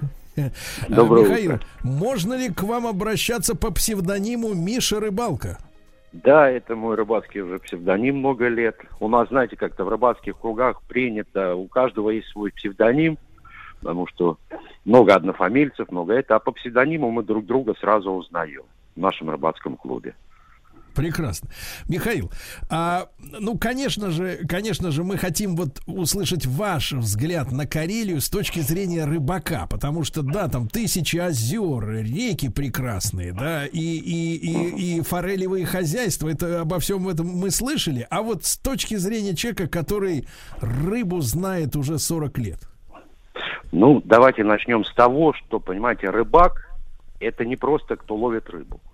Рыбак – это состояние души, внутреннее. Вот. И Карелия, чем она хороша? Что это не только рыбалка. Рыбалка, да, это где-то есть, но самое главное, это место, куда мы уезжаем от городской суеты, где есть леса, непроходимые, будем говорить так, дороги. То есть это в купе. Мы едем туда за адреналином, за экстримом, за настоящей нетронутой природой. И уже рыбалка у тебя идет это как бонус. То есть цель, вот которую мы ставим. Не просто какие-то общие туристические тропы, еще что-то. Вот наша задача всегда поездка в Карелию. Это прежде всего мы выбираем маршрут труднодоступный. Мы к нему готовимся. Начиная от специальных машин. Вот этим у нас Андрей занимается вездеходно. Заканчивая, скажем так, мы заранее прокладываем, э, куда едем, как север Карелии. Э, обязательно ставим себе задачу, то есть посетить определенные ручьи, реки. И наша вот главная задача, вот понимаете, найти такие места, где не бывал человек. Вот, насладиться вот этой природой, вот этим одиночеством, потому что получается, ну, как бы вам сказать, то есть вот после Москвы всей вот этой суеты, толпы, э, вечно куда-то мы спешим, все остальное, вдруг мы попадаем совершенно в дикую природу. Мы возвращаемся как бы ну, в первобытное, может быть, состояние. То есть выживаем. Вот наша основная задача, вот поездки в Карелию. И такие места там есть. Михаил, а можно ли понять, что это настоящее э, такое мужское увлечение? Я совершенно далек от сексизма в данный момент, но я имею в виду, что вот эта жажда а, побыть, во-первых, вне цивилизации, да, во-вторых, в одиночестве, да, естественно, не с плеером в ушах, в наушниках, правильно? Вот, а, с, э, раствориться вот в окружающей природе. Я это прекрасно понимаю, но но многим городским жителям, да, это не близко, э, к огромному сожалению. Вот насколько это действительно мужское увлечение по-настоящему? Или есть у вас и на примете и прекрасные женщины, которые могут разделить это ваше мнение? Ну, будем говорить так, в нашем коллективе, к сожалению, таких экстремалок нету. Потому что вот наша последняя поездка, ну, будем говорить так, два года назад. Э, ну, достаточно сказать, что в одном болоте мы просидели трое суток под проливным дождем, потому что застряли очень капитально. Вот, вымерзли, ну, все было мокрое, что бы- было возможно. Потому что мы едем туда, где дорог практически нет. Э, э, холод по ночам, Э, когда зуб за- на зуб не подожди, думаешь, зачем тебе это надо? И потом, когда утром встает первое солнышко после трех дней дождей, и ты начинаешь немножко просыхать, идешь по ручью, ловишь эту форель, ты понимаешь, а вот ради этого стоило все терпеть. Ну, есть женщины-экстремалки, возможно, которым это нравится, но, к сожалению, у нас таких нет. Поэтому вот для наших походов, ну, это пока чисто мужская компания. Ну, вот со всеми А, Михаил, трудностями. Да, Михаил, э, вы, вы понимаете, что мы обязаны и фольклору, и кинематографу, и анекдотам э, устойчивый стереотип, что рыбак это алкоголик.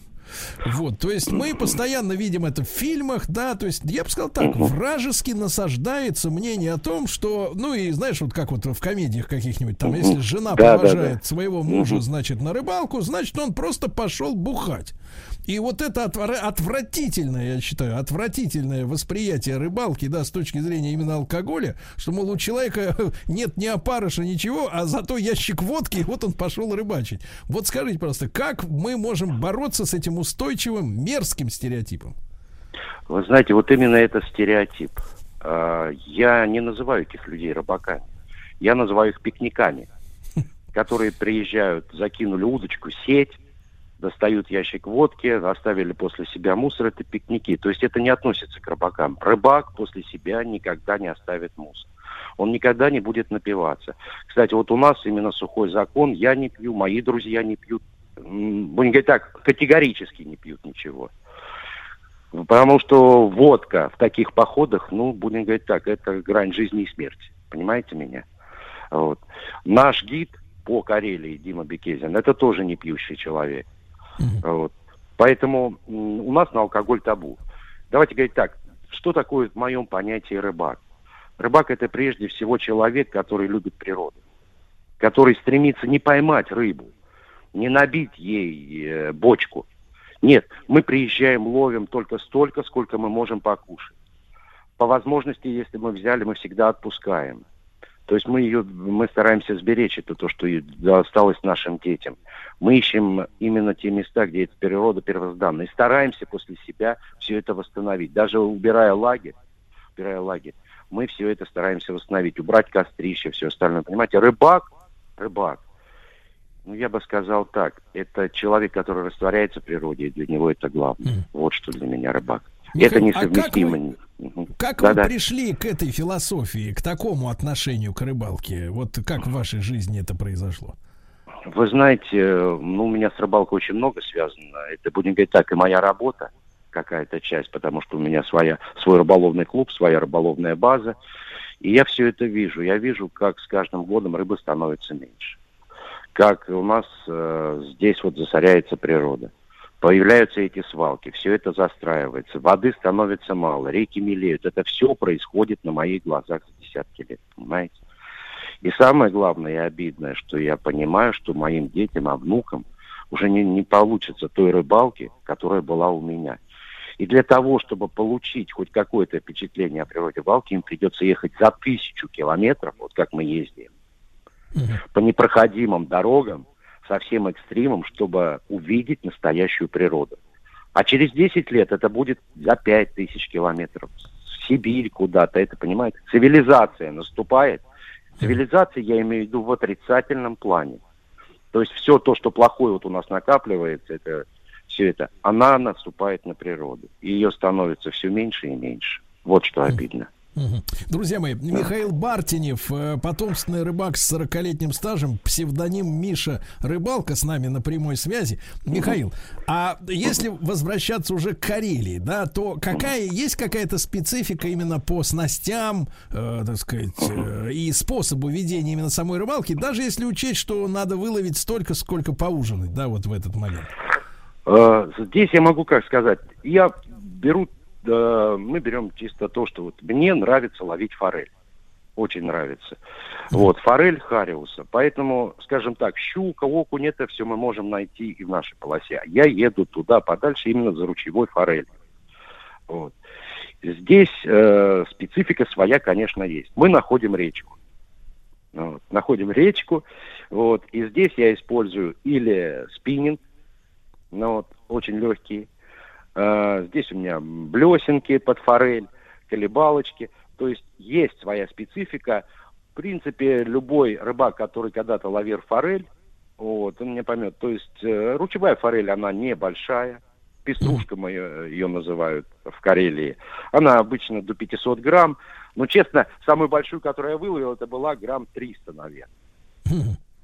Вот. И вот здесь я использую легкий спиннинг, легкий спиннинг, вот, колебалочки, воблеры небольшие. То есть надо как бы подбирать. Когда э, идешь э, по ручью, по речке небольшой, небольшой закуток, камешек, где-то запрутка какая-то. И вот здесь потихонечку начинаешь облавливать. Главное, что, что она очень пугливая, эта ручевая форель, поэтому здесь надо незаметно подходить потихонечку, чтобы у тебя был э, костюм соответствующий, все это. И уже здесь пробуем. Бывает так, что на блесна она не берет. Здесь как-то мы начинаем уже даже удочки легкие использовать, отвес. На мушку ловим, на этот. Вот. То есть это, ну как бы сказать, импровизация. То есть Импровизация каждый раз. Творчество, да. Надо найти к ней ключик. Вот. И вот здесь уже, ну, знаете, как вот рыбаки иногда, ну, не рыбаки, а любители говорят, клева нет. Клев есть. Подобрать ключик. Подобрать ключик. Вот и все. Михаил, а вот у начинающего рыбака, который согласен с вашими принципами, да, исповедует и бережное отношение к природе, вот и желание действительно, так сказать, не нажраться, а именно получить удовольствие от путешествия и от открытия природы в первую очередь, да. А Вот сколько нужно, э, так сказать, вот времени э, обычному человеку, ну, который, ну, что-то вот живет, чувствует, вот как тут не торкают ни айфона, ни, ни это самое, ни автомобили, что-то все-таки это какая-то вот э, напускная ерунда. А вот хочется действительно к природе. Вот он послушает наш эфир сегодня, почувствует, вот э, сколько ему времени надо, чтобы, ну вот, втянуться, понять это все, печенкой, как говорится. Печенка. Не понимаю, здесь э, достаточно одной рыбалки. Но рыбалки, я так скажу, с профессионалом, с рыбаком. Э, чтобы э, человека научить, показать. Я очень многих новичков обучаю. Обучаю различным, ну, понимаете, в каждом водоеме своя специфика. Ну, конечно. Вот. И вот поэтому здесь очень важно, что человек на первую рыбалку приехал с профессионалом, который ему все это показал и научил. Чтобы не было разочарования. А, рыба не клюет, у меня не те снасти, все это. Да. То есть Михаил, начинается... с- Михаил, сразу после короткой рекламы продолжим. Михаил Бартинев с нами на связи.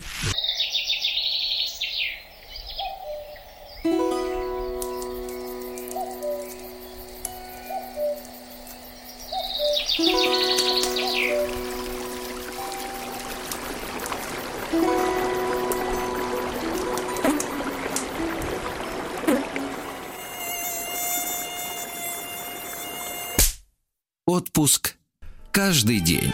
Э, Друзья мои, с нами Михаил Бартинев, псевдоним Миша Рыбалка, потомственный рыбак с 40-летним стажем. Михаил, ну вот э, про инструктора, про наставника, да, скорее, про наставника, я, я понял, это, это в любом деле, конечно, нужен человек, который сопроводит, э, да, тебя в, в, в дело, в профессию или в, в образ жизни, естественно, без этого никак. Самоучки, конечно, встречаются, но это такая редкая история. Вот. А вот что касается, вот вы видите, в нашем ролике постоянно звучат гнусы, и мы сегодня об этом говорили. Э, Вот вы, как профессионалы, как справляетесь вот с нашествием комарья? Ну вот, кстати, по Карелии это очень актуально. э, гнусы, комарье. А, ну, я так скажу, ну, для настоящего мужчины есть определенная школа. Это трудности, это гнус, это холод и все остальное. Ее надо пройти. Поэтому мы относимся к этому, ну, будем говорить так, очень спокойно. Э, э, Есть средства, которые пользуемся, очень распространенные. Ну, как правило, если его много, это не особо помогает. Вот. Выдерживаем, просто выдерживаем. Одну, ну, будем говорить так, это одна из э, одно из испытаний небольших. Мо- Может взять с собой, знаете, эту сетку, как у пчеловодов, такая со с шапкой. Э, Вот здесь как раз пробовал я и этот вариант. Очень неудобно, скажем так, вот по этим э, карельским речкам, вокруг лес, ходить с этой сеткой. Постоянно зацепляешься за кусты, за ветки, за все остальное. Поэтому, ну что, терпишь. И вот когда у тебя клюет первая форелька, ты обо всем забываешь. Да, Понимаю. потом расчесывается, потом все это зудит, ну, смазал немножко. Обычным вазелинчиком иногда. Я просто беру обычный вазелин и ваниль. Вот. Ми- Михаил, Я это перемешиваю, помогаю. Да-да-да. И мы о форели вот много сегодня говорим, да, и замечательная рыбка. Вот скажите, вот э, вы же человек с большим стажем, а как ее э, э, самым вкусным образом приготовить? Вот как ваш рецепт этой рыбки? Ну, Особенно в походных условиях.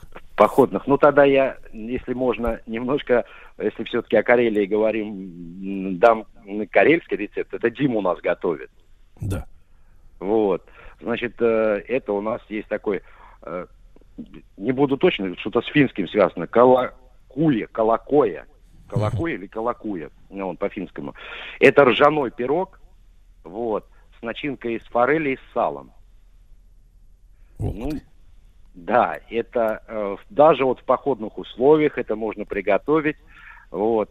Очень вкусная вещь. Очень вкусная вещь. Ч- э, ну, это, а сало, конечно... сало, соответственно, поросячье, правильно? Да, да, да, конечно. То есть такая, этакий Кстати, вариант рыбы фиш получается. ну, некоторые. Ну, вы знаете, я бы немножко сказал не фиш, но... Ну, я... Надо это просто попробовать. Это э, остановиться очень сложно. а Это очень сытное блюдо. Очень сытное. И то, очень есть, то есть получается прямо внутри хлеба запекается э, рыба, А, да? Да, внутри ржаного пирога, так скажем так, вот ржаное тесто. Он закладывает туда форельку, он закладывает туда сало, прокладывает обязательно форельку заложить сало. Но, но рыбу он перед этим, перед этим чистит, правильно? То Конечно, есть это, это конечно, мякоть да. только. Да, да, да, это мякоть. Это мякоть, чтобы не было костей. Мгм. Вот, все это перемешивается. Лучок, это, э, в зависимости, это соль. То есть получается такой, бы, скажем, фарш небольшой. Рыбно-сальный, рыбно-сальный фарш. Я не кулинар немножко, я по-другому готовлю, но это для меня слишком там сложно, все это долго. Я обычно проще делаю. Мы, я форель э, почистил, вовнутрь заложил небольшие специи, зелё- зелень, э, фольгу, и вот ее уже там, э, если есть песочек, развожу костер под песочек, под это, она запекается как в печке. То есть под костром. Вот, под костром, да, под костром. Вот, причем костерчик небольшой такой делаю, даже больше где-то в углях иногда запекаю. В углях, она очень нежное мясо. Вот прогорел костер, песочек, сверху угольки, и она у меня в фольге печется. Вот это мое любимое блюдо в походных Это, условиях. Михаил, это ж сколько же времени надо, чтобы вот в должной кондиции углях так запечь? Да вы знаете, нет, форель очень быстро практически готовится. Про, если хорошие угли, песочек уже он теплый, я думаю, что здесь где-то минут 20, от 20 до 30 минут доходит. И готово. Э, и готово. Она, получается, в собственном соку запекается. Ну, уха, я молчу. Уха здесь э, от нее тоже бесподобная. Вот. э, А, а в делали- Карелии, а в Карелии что добавляют? Вот какие ингредиенты? Есть что-то такое фирменное? Э, Есть у них фирменная. Значит, э, здесь э, даже как-то готовили э, тушеную форель в молоке. Да, ну, честно скажу, рецепт я пе- переписал, но потерял. Потерял, поэтому э, вот название, м, м, вот название, еще специально позвонил Нике, Май так это не выговоришь. У них же получается больше финского что-то. Вот он тушит форель, добавляет молоко. Ну, очень хорошо это блюдо, вот знаете, вот с утра. Оно очень много сил придает. Да, с Да, утра. да, да. И у тебя, да.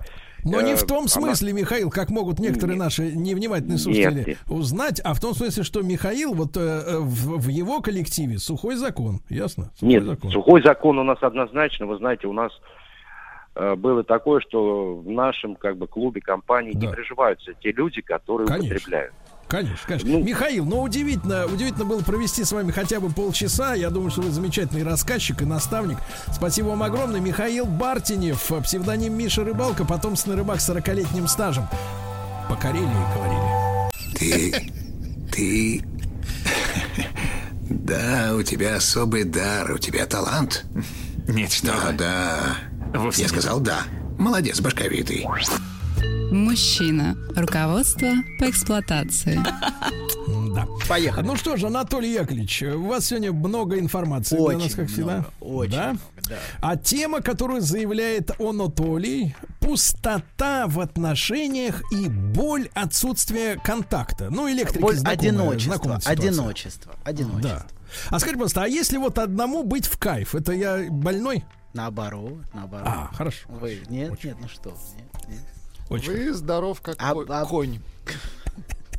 Так не надо вот это. Тут есть некоторые коннотации, в которые наш друг тут же, тут же двинется. Аккуратно. Идем.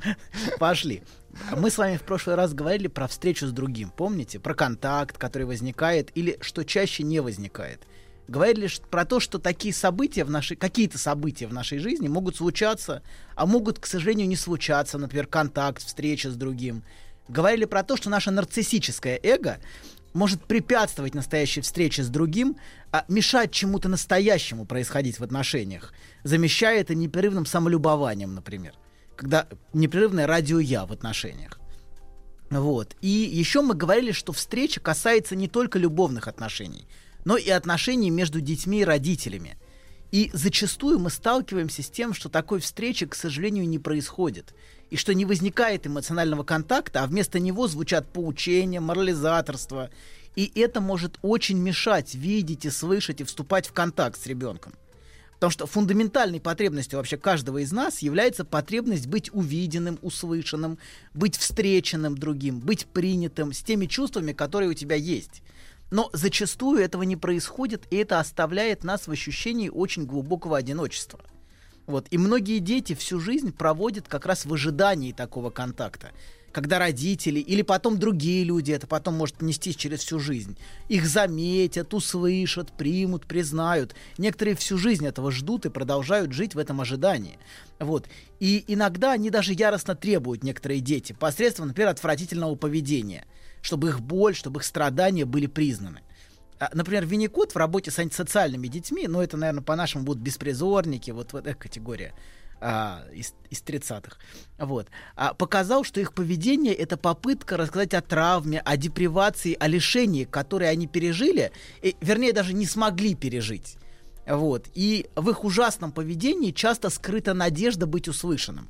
Вот часто за этим омерзительным поведением ребенка, вот, например, который, как в новостях Вы- было, протыкает. Вы о по- подростковом бандитизме Да, ну, не, не, ну, чуть раньше. Давайте все-таки это уже, уже закоренелые, да, уже все это. А есть дети, которые, ну вот, которые, ну, детское воровство, детские какие-то, детское поведение такое, которое выходит за рамки нормы, провоцирующее поведение маленьких детей.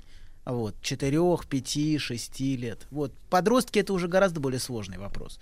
Вот, а, да. И есть другие, знаете, есть дети, у которых в ужасном поведении скрыта надежда. А есть другие дети, которые ведут себя спокойно и тихо. И не привлекают к себе много внимания, но наполнены ничуть не меньшим отчаянием и одиночеством. И они часто ждут, что наконец случится что-то, что изменит их жизнь, что случится контакт, что их увидят, что их услышат. И кон- ну, который все никак, к сожалению, не происходит, вот этот контакт. И это оставляет их в ощущении внутренней пустоты и одиночества. И хотя снаружи этого обычно не видно, но тем не менее они внутренне ждут и очень голодны по, вот, по эмоциональному контакту который их родители, к сожалению, часто не в состоянии им дать. Дело даже не в том, что они плохие, понимаете. Сергей с радостью тут же кого-то припрет к стенке, потому что припирать к стенке всегда легко, вот, и обвинять. Но, а, к сожалению, многие Я люди... предпочитаю ставить, а не Ну, припирать. ставить, ну, при, ну, Хорошо, ладно. Какой-то у вас гнусный, гнусный смешок. Руки за спину. Гнусный смешок. Я слышу, слышу, вы очень громко думаете. Вот, да, ваши фантазии слышны всем радиослушателям. Рассчитаться, да. Да, так вот, продолжаем, значит. Но, к сожалению, многие просто не могут. Они могут то, что они могут, понимаете? Дело не в том, что они плохие. Вот. И давайте я вам приведу зарисовку. Сегодня, а то у нас мы много говорили без зарисовок, уже несколько передач было. Вот. Давайте сегодня посвятим зарисовочке. Возьмем истерическую девушку, которая живет всю жизнь в состоянии, как будто должно что-то случиться в ее жизни, что полностью все изменит. Вот. Но что никак не происходит. Она все время чего-то ждет. Вот, глобально ждет, причем сама не понимает, чего именно. То есть у нее нет ощущения чего-то конкретного, что должно случиться. Но тем не менее, в принципе, вот это ощущение ожидания. Вот, и если прислушаться к ней, если внимательно ее послушать, то можно услышать, что это ожидание, куда оно восходит? Это ожидание восходит к ее отношениям с матерью. А, когда она, будучи девочкой, все время ждала контакта с матерью. И, а ее депрессивная мать, к сожалению, ну, была не в состоянии ей этот контакт дать. Вот. Она была погружена в свои собственные чувства. И эта мать ощущала свою девочку скорее как обузу, как нагрузку, как необходимость ей заниматься, чем а, светилась глазами при виде на свою девочку. Вот. Нельзя сказать, что мать о ней не заботилась. Ну, она скорее была не способна услышать вот это ужасное одиночество своей дочери. Она заботилась о ней, как заботится правильная мать. Как Ну, заботится... Не было контакта. типа. Да, как заботится хорошая мать, э, формально прицепиться не к чему. А, ее не мучили, кормили, поили, одевали. Несомненно, многие дети, у многих детей нет, нет и этого, в общем. И действительно, в общем, формально жаловаться не на что. Но живого контакта со своей дочерью не происходило, и она все время, от этого, вот эта мать все время от этого контакта уклонялась. Иди погуляй, иди почитай. А, я очень устала, я посплю, и все время звучало попозже, все попозже. То есть вот тот текст и то ощущение, которое было, что попозже что-то должно случиться. Но не сейчас. Сейчас мне нужно поспать. Вот. И в результате у девочки постоянно было ощущение, что вот а попозже что-то случится, что все никак не случается. И хотя мать физически была рядом, а эмоционально эта девочка всегда чувствовала себя очень одинокой. Знаете, самое болезненное одиночество это когда ты рядом с другим, который тебя не слышит. Это гораздо тяжелее выносить, а, чем если другого нет рядом. Понимаете, тут как бы, а тут вот эта спутанность возникает. Вроде бы другой рядом, да-да, но одновременно контакта нет, и это очень мучительное состояние. Вот. И она всю жизнь э, бессознательно живет надеждой на этот контакт, который все никак не происходит. И вот этот не случившийся контакт переживается ей как ощущение внутренней пустоты. Вот эта пустота, это, собственно, тот контакт, который не произошел, но который она ждет. Вот.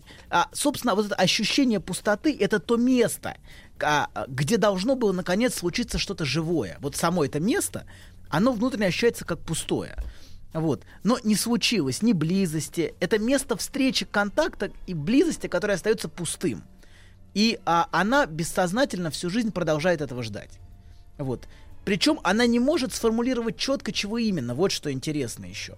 Что именно должно произойти, что должно случиться. Но что-то должно случиться, но не сейчас, а потом. Вот главная структура всего этого. И это звучит в ее голове как слова матери постоянно. Попозже, попозже, я пока посплю немного, давай потом поиграем, потом, все потом. И мать ей не отказывала, она не говорила ей нет.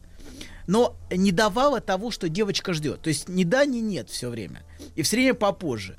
И в результате это превратилось вот а, в ее собственную стратегию в отношениях. То есть она с мужчинами строит отношения так же. Ни да, ни нет. Подожди попозже, перезвони попозже, я сейчас занята. Не знаю. Ну, не знаю, это, ну, это, знаете, тут это гораздо более сложно. Я немножко, понимаете, тут э, эта игра всегда есть в этом, в желании другого. Но, тем не менее, да, тут есть постоянно подожди, попозже, завтра, в воскресенье, сегодня не могу, болит голова. Почему вы все время о сексе думаете? О чем я, да, о чем я должен А о чем думать? еще? Пора бы уже, спустившись с горта, забыть об этих райских деньках. забыть, да, бабуля, прости меня. Грешен. Грешен. Встречу я тебя прижму к стене. Не надо, Сергей, вот, эти, вот эту Чтоб грязь. ты, чтоб ты извинения как бабуля, следует нет. попросил, а не Нет. сквозь гнусный смешок. Все, тихо, папаша. Ведите себя прилично. Вот, ты определись, бабули или папаша. Да вы- Какие-то вот игры вот эти межгендерные, они не нравятся. Эти Давайте на папаше сконцентрируемся. Нет, на бабуле тогда. Ладно, продолжим. Так вот, значит, она в отношениях, смотрите, все время предлагает мужчине ждать. Как ждала она рядом с вечно спящей депрессивной матерью. И она бессознательно видит в мужчине, который чего-то хочет, свой собственный детский образ. Понимаете? Она все время ждущий, злящийся, она этот образ в него проецирует, вкладывает и как бы бессознательно на самом деле строит отношения с мужчиной как с самой собой. Это вот ее детский ждущий образ.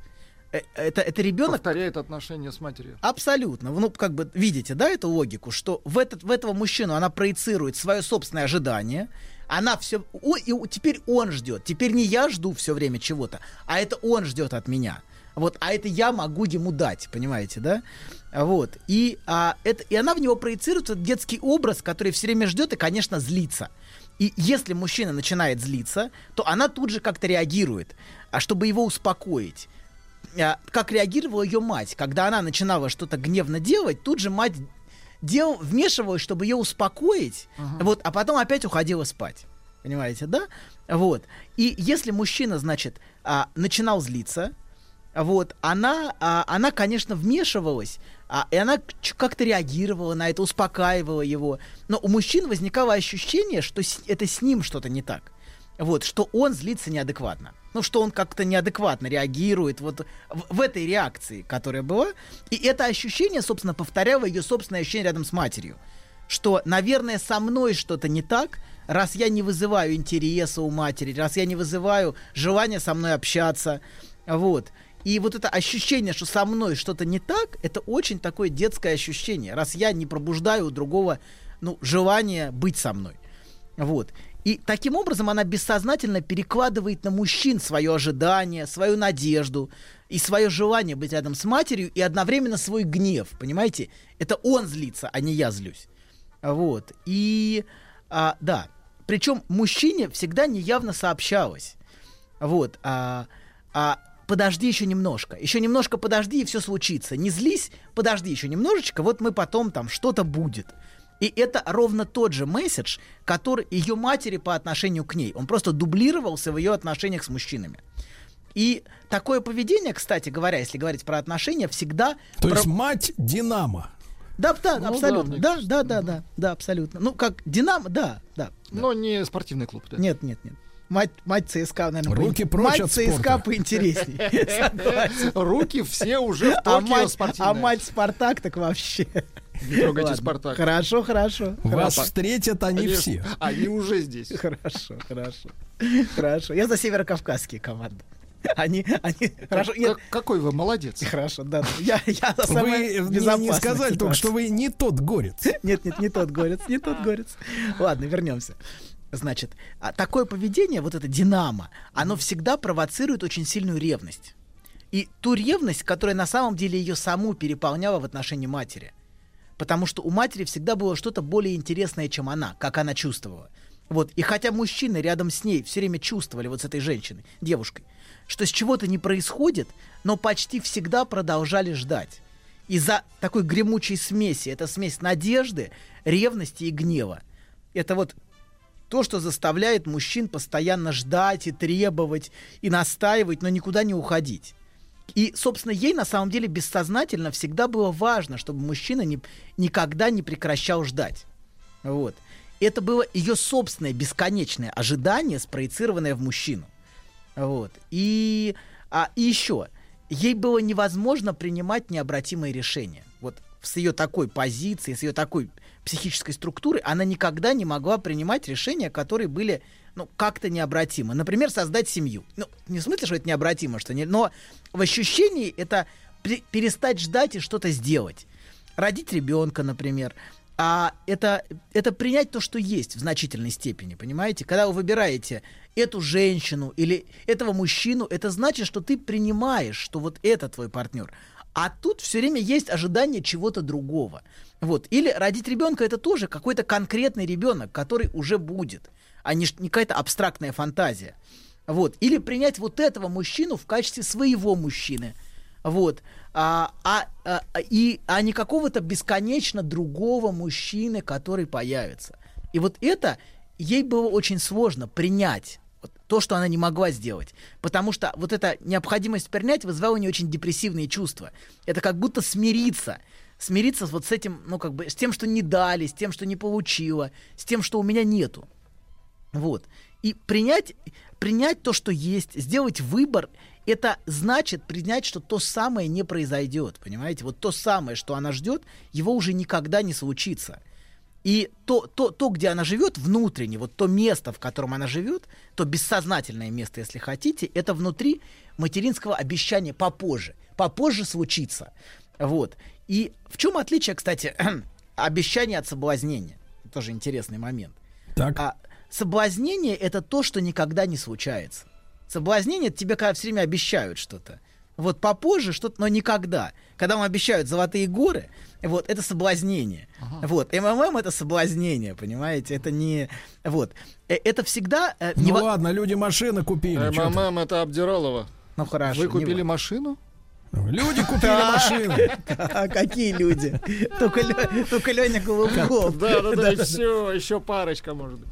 Да, да, да. Так. Так вот. А, А чем отличается-то? Соблазнение это то, что никогда не случится.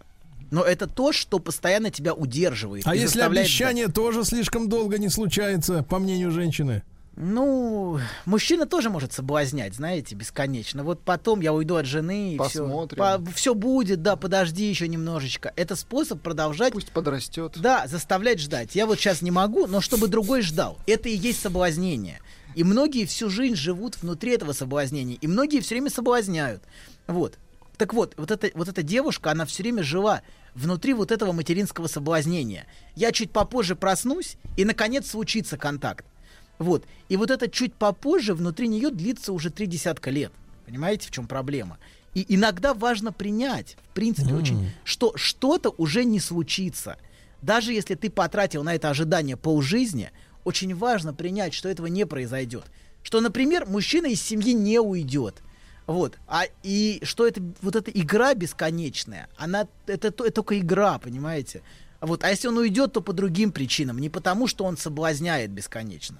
Вот. Или Ну, иногда-то чудеса случаются, доктор. иногда случаются, но Вот э, мы 60 лет Крым ждали, и вот сбылось. Ну хорошо, хорошо. Понимаете? Хорошо. Это нам дает Ну, надежду. это серьезнее, чем Абсолютно. женщина. Вот именно, Абсолютно. конечно, серьезней. Конечно, конечно. Ну, что вы, сейчас вы хотите Я разрушить мечту у людей, анекдот, мечту. но не могу, к сожалению. Ладно, не. Слава тебе, Господи, что ты еще понимаешь, что можно рассказывать, а что нет. Это, это, это говорит о том, что тюремное заключение тебе пойдет на пользу. Хочется, Так так хочется, хочется, сейчас но новости спорта начнутся, и вы расскажу, расскажете. Расскажу. Конечно, Да. Так вот, значит, очень важно иногда принять, что что-то не случилось и не случится. Хотя это больно и грустно, но это дает возможность случиться чему-то другому, понимаете? А если вы все время ждете, вы не даете возможность случиться ни детям, ни семье, ни отношениям, а все время ждете. Вот. Так же, как она, она, например, могла и по-другому быть. Она могла ждать все время женатого мужчину. Как она ждала мать, которая наконец проснется. Потом это могло бы спроецироваться в женатого мужчину, которого она всю жизнь ждет, который все никак не приходит. И вот эта жизнь ожиданием, жизнь тем, что не случилось, и тем, от чего я не могу отказаться, мешает случиться реальному мужчине, который не женат, например, и который ей заинтересован. Нет-нет, это не интересно. Интересен тот, который, который вот не дает. Да. А, и многие люди живут вот в этом ожидании того, что случится какая-то другая жизнь. Может быть, сейчас до перерыва не буду, но вот это ощущение другой жизни, которая случится, это пронизывает очень многих. Вот там, потом, когда-то, оно что-то такое произойдет, но не сейчас. Не сейчас, ну нужно подождать, и тогда Надеюсь, будет. вы своей женщине в Сочи не говорили. Сейчас у нас перерыв, а потом мы продолжим. Я сказал, я так и сказал. Сейчас у нас перерыв, да? Да, да, да. Сейчас, новости такая, спорта, а «А, потом продолжим. А потом продолжим. Сейчас да. новости, да. Да. Чтобы добраться до корня проблемы, вам необходим курс терапии. Ты возьмешься, я доверюсь тебе. Я вряд ли подойду. Я ведь у меня э, полный комплект пациентов. Мне никак не выкроить время. И, и вообще я ухожу в отпуск. Куда? Сведения не для пациентов. Куда едешь? Отель Шератон Белл Харбор, Майами Бич. Не так уж трудно, да? Действительно. Мужчина. Руководство по эксплуатации. Друзья мои, мои, итак, экс-горец Анатолий Яковлевич Добин, психолог, психотерапевт, ну, конечно, самопровозглашенный, Абсолютно. но, тем не менее, кое-что кумекает. Сегодня рассказывает нам о пустоте в отношениях и о боли отсутствия контакта. Это когда мамочка Более динамила дочу, не хотела с ней играть в железную дорогу, а теперь она, понимаешь ли, динамит мужичков. Да, ну, можно и Доча. так сформулировать. Мне не нравится интонация, откровенно говоря. В целом, вы передали интонация содержательно, вы передали верно, но интонация, интонация не Интонация соответствует. подленькая, согласен, да. Да, да, да. В принципе, придраться не к чему, но интонация мне не нравится. Ладно, мы остановились на том, что многие люди живут грезами о какой-то другой жизни, которая вот когда-то наступит. Вот, а это все так временно. Это вот, вот сейчас, ну, вот немножко. Обсессивные, например, ради этой другой жизни все время работают. Хотя, конечно, плодов своего труда им вкусить не суждено. Вот так уж устроена их структура, что они никогда не смогут вкусить плоды своих стараний. Вот, не хочу никого расстраивать, но так уже мы Не, суждено. ну они же получают удовольствие от того, Да что- абсолютно, Погодите, от есть лишения. хотите сказать- Они хотите на самом сказать- деле бессознательно Да. наслаждаются лишением. И Да, наслаждение лишением это та форма обсессивного наслаждения, жертвоприношением. Это э, за уши не отодрать от этого лишения его. Отодрать это, да. В смысле, не от не оторвать. Так вот, вернемся. Не надо никого драть. Блин, За уши, тем более. какой ужас. Стыд-то какой. Ладно, вернемся. Истеричка все время ждет, например. То есть самый настоящий, ну все. Просто вас представил в горах. Ну, хватит, тихо, тихо. Истеричка, например, все время ждет вот той самой настоящей любви. Прекрасной, удивительной любовной истории, которая вот тогда будет, как в любовном фильме. И она всю жизнь эту историю ждет. Мгм. Да, да, да. И она всю жизнь эту историю ждет. И она хочет этой любовной истории и отказывается от всего, что не, не вписывается в эту прекрасную. Или может сама сконструировать из весьма посредственной любовной истории вот эту фантастическую сказку. Вот что он на самом деле меня любит, но он мучается, не может и жена, дети. Вот эта вся конструкция, на самом деле это ее конструкция любовного романа, который она сама сконструировала. Мазохистка может все время терпеть. И она все время терпит. И вот это ее терпение, потерпеть наконец, и вот наступит тогда счастье. Хотя, конечно, счастье не наступит, но ее структура такова, что она все время ждет. И в, эти, в этих грезах, что если она потерпит достаточно сильно и достаточно много страданий перенесет, тогда наступит ей счастье. Вот. А нарцисс, например, просто делает вид, что он уже в этой другой жизни. Ему даже не надо ничего это. А если он еще и поумнее, так он этим и приторговывает. Вот, если он не глуп. Какие они Вот. а? Да, и рассказывает, как его жизнь прекрасна и как жизнь других убога. Вот. И наиболее убедительные нарциссические гуру такие, они могут очень убедительно торговать грезами и рассказывать, как они наконец все поняли и просветлели. Вот. И теперь, значит, вот это и есть структура соблазнения, понимаете, которая предлагается. И вообще, какие они прекрасные, и что неплохо бы было их за это обслуживать. Вот. Вот, в принципе, это вот такая нарциссическая структура. Соблазнение вы, в общем-то, мне должны, потому что я такой прекрасный, и я вообще в этой... Моя жизнь вообще это настоящее счастье. Я уже ничего не жду и открыл. А люди ходят и облизываются, потому что искренне верят, что они правда что-то там открыли. Вот, ну так бывает тоже. Вот. Но за всем вот этим у всех них, даже у нарциссов, кроме вас, Сергей, вы исключительный нарцисс. Вот. Но за Я всем... согласен принять на себя этот титул. Хорошо, да-да-да. Так исключительный. Так вот, а за всем этим всегда есть ощущение глубокой неудовлетворенности внутри. И оно есть у всех. И если быть более точным, то эго, эго каждого на самом деле всегда пропитано неудовлетворенностью. Наше эго, в принципе, отказывается принимать нашу жизнь такой, какая она есть, и живет грезами о какой-то другой жизни. Это, в принципе, вписано в структуру нашего эго. И оно отвергает, часто наше эго вообще отвергает нашу собственную жизнь, какая она есть. Что это плохая жизнь, неправильная, и должна быть другая При жизнь. любом раскладе. При любом раскладе твоя жизнь полный отстой. Вот. И она, она всегда должна быть лучше, успешнее, интереснее, значительнее, весомее. И вот это и толкает людей на постоянное соблазнение вот этими нарциссическими гуру, которые им рассказывают, да-да, конечно, я тебе покажу путь в эту жизнь. Вот. И мы зачастую отказываемся вообще принимать вещи, э, что, на, такие, какие они есть. И что, например, в нашей жизни какие-то вещи не случились. Это правда больно и грустно, что чего-то не случилось. Очень больно принять, что действительно мать спала, и она никогда не проснется. Вот в том смысле, в каком а, а, эта девочка этого ждала. Но живя вот этим не случившимся и все время этого ожидая, все время грезя об этом, наше эго мешает случиться тому, что да, действительно может случиться, понимаете? Это становится препятствием на пути того, что может что-то настоящее случиться. Например, вот эта девушка, которая жила не случившимся контактом с матерью, а она всю жизнь ждала попозже, на самом деле не давала случиться в своей жизни семье, детям, отношениям. Вот. И это ожидание даже мешало ей целиком отдаваться отношениям.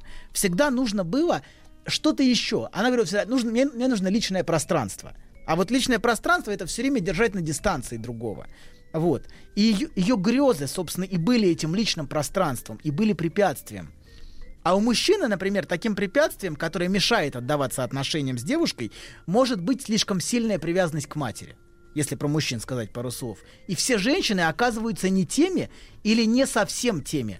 И выискивать конкретные недостатки у каждой конкретной женщины, это просто на самом деле каждый раз находить повод, почему нет. Это может быть и глобальный способ, в принципе, не отдаваться отношениям у многих, у многих мужчин. Сохранять вечную отдельность. Конечно, не забывая при этом соблазнять все время, все время говоря, вот попозже, вон чуть эмоционально или финансово я тебя обеспечу, вот, а чтобы другая продолжала все время ждать, вот. И там, где есть соблазнение, понимаете, никогда не происходит на самом деле реального контакта. Вот в чем проблема еще. Там, где происходит соблазнение, там на самом деле ничего живого не происходит, а происходит непрерывное обещание чего-то. Вот. Что это когда-то случится. Вот. И а, а, которое продается другому. Вообще соблазнение это один из важнейших инструментов нашего эго. Наше эго, в принципе, во многом живет соблазнением и соблазненностью. Вот. А, да. А, и оно, оно продает это. Вот как в истории, например, вот этой девушки. Она все время ждала, что наступит это попозже. Всю жизнь ждала. Вот. А потом это соблазнение она воспроизводила в отношениях с мужчинами, которые все время ждали. Вот. Когда уже это потом наступит. И если попытаться выразить в виде формулы а, природу ее отношений с мужчинами, то я бы сформулировал так. Это не я отчаянно нуждаюсь в матери, а это мужчина отчаянно нуждается во мне. Вот. Это не я жду от матери, это мужчина ждет от меня. То есть отношения с мужчинами защищали ее от боли невозможности контакта и она проецировала свой нуждающийся детский образ на мужчину. Ну, то есть это реализация русской поговорки «с больной головы на здоровую». Да, просто перевести нет, больной, стрелки, да? Нет, да, с больной головы на больную, я вам скажу чуть, чуть шире. Давайте не будем вот так уж. Я, я бы не сказал, что там хоть кто-то был здоров. Вот. И, в принципе, я не понимаю, что такое здоровье, честно говоря. Вот. Но давайте... Ну вот МКБ-11 Нет. выходит в январе, всё, посмотрим, кто ну, всё. здоров. Можете натянуть это куда-нибудь. Вот. А, так вот, тот ее образ, а, давайте вернемся, тот ее образ, который проецировался на мужчину, очень хорошо отражен в одном ее ключевом воспоминании. Она вспоминает, как лет в семь со слезами на глазах ждет маму, которая в очередной раз задерживается на работе и смотрит в зеркало на свое заплаканное лицо. Вот одно из ключевых ее воспоминаний. И это отражение девочки в слезах стало на самом деле ее любовным объектом. То есть это то, тем, что определяло всю ее любовную жизнь. Тот образ себя, который она любила в мужчинах, понимаете? Вот этот... А, а, разумеется, она выбирала мужчин, подходящих для такой проекции. Это были эмоционально уязвимые, отвергнутые, ра- ранимые и раненые мужчины с большими грустными глазами, которые нуждались в ней. Как эта девочка с большими грустными глазами, вся в слезах, которая так отчаянно ждет свою маму. Понимаете, да? И она любила в них именно этот нуждающийся образ себя. То есть она его вкладывала в них и любила именно его. Вот. Хотя, конечно, она уставала от их бесконечной потребности в ней. Вот то, от чего она У уставала. Сильвестра Ст- Сталлоне такие вот глаза. Да, да, да, абсолютно. Но плачет, если, плачет. но А у если, Шварценеггера тихо, не тихо, такие. тихо. Но если Где ты мужч... плачешь? тихо, но если мужчина переставал нуждаться в ней, и она больше не могла проецировать этот образ себя в него, то к ней возвращалась вся ее боль по невозможности контакта с матерью, все ее внутреннее одиночество. И, кстати говоря, очень многие мужчины именно так и выбирают свой любовный объект. Они проецируют в женщину, нуждающуюся в спасении, свой собственный детский образ. Вот этот раненый, ненужный, брошенный. Некоторые даже в мужчин проецируют из мужчин. Так тоже бывает. Вот. На самом деле, а, гомосексуальные отношения очень нарциссичны. Это отношения с самим собой, собственным образом. Вот. А, да, но очень, да, собственно, собственно, раненый детский образ проецируется в другого. Но многие мужчины проецируют в женщин, конечно. И ищут в женщине а, вот этот раненую, у, уязвленную... Медсестру ищут. Ну, медсестру нет, они не... Ну, некоторые ищут медсестру, конечно, в перчатках, знаете, таких латексных. Вот, такие тоже есть, без сомнения, но это не их детский образ, уверяю вас. А вот, за, а вот несчастная, бедная Несчастная. девочка, э, э, которая нуждается в заботе, вот, а, то, конечно, да, то это про поручика Ржевского уже вот в эту сторону, скорее. А Я вам нравится, плачу. вот, доктор, скажите, пожалуйста, вот в Сочи вы утешали?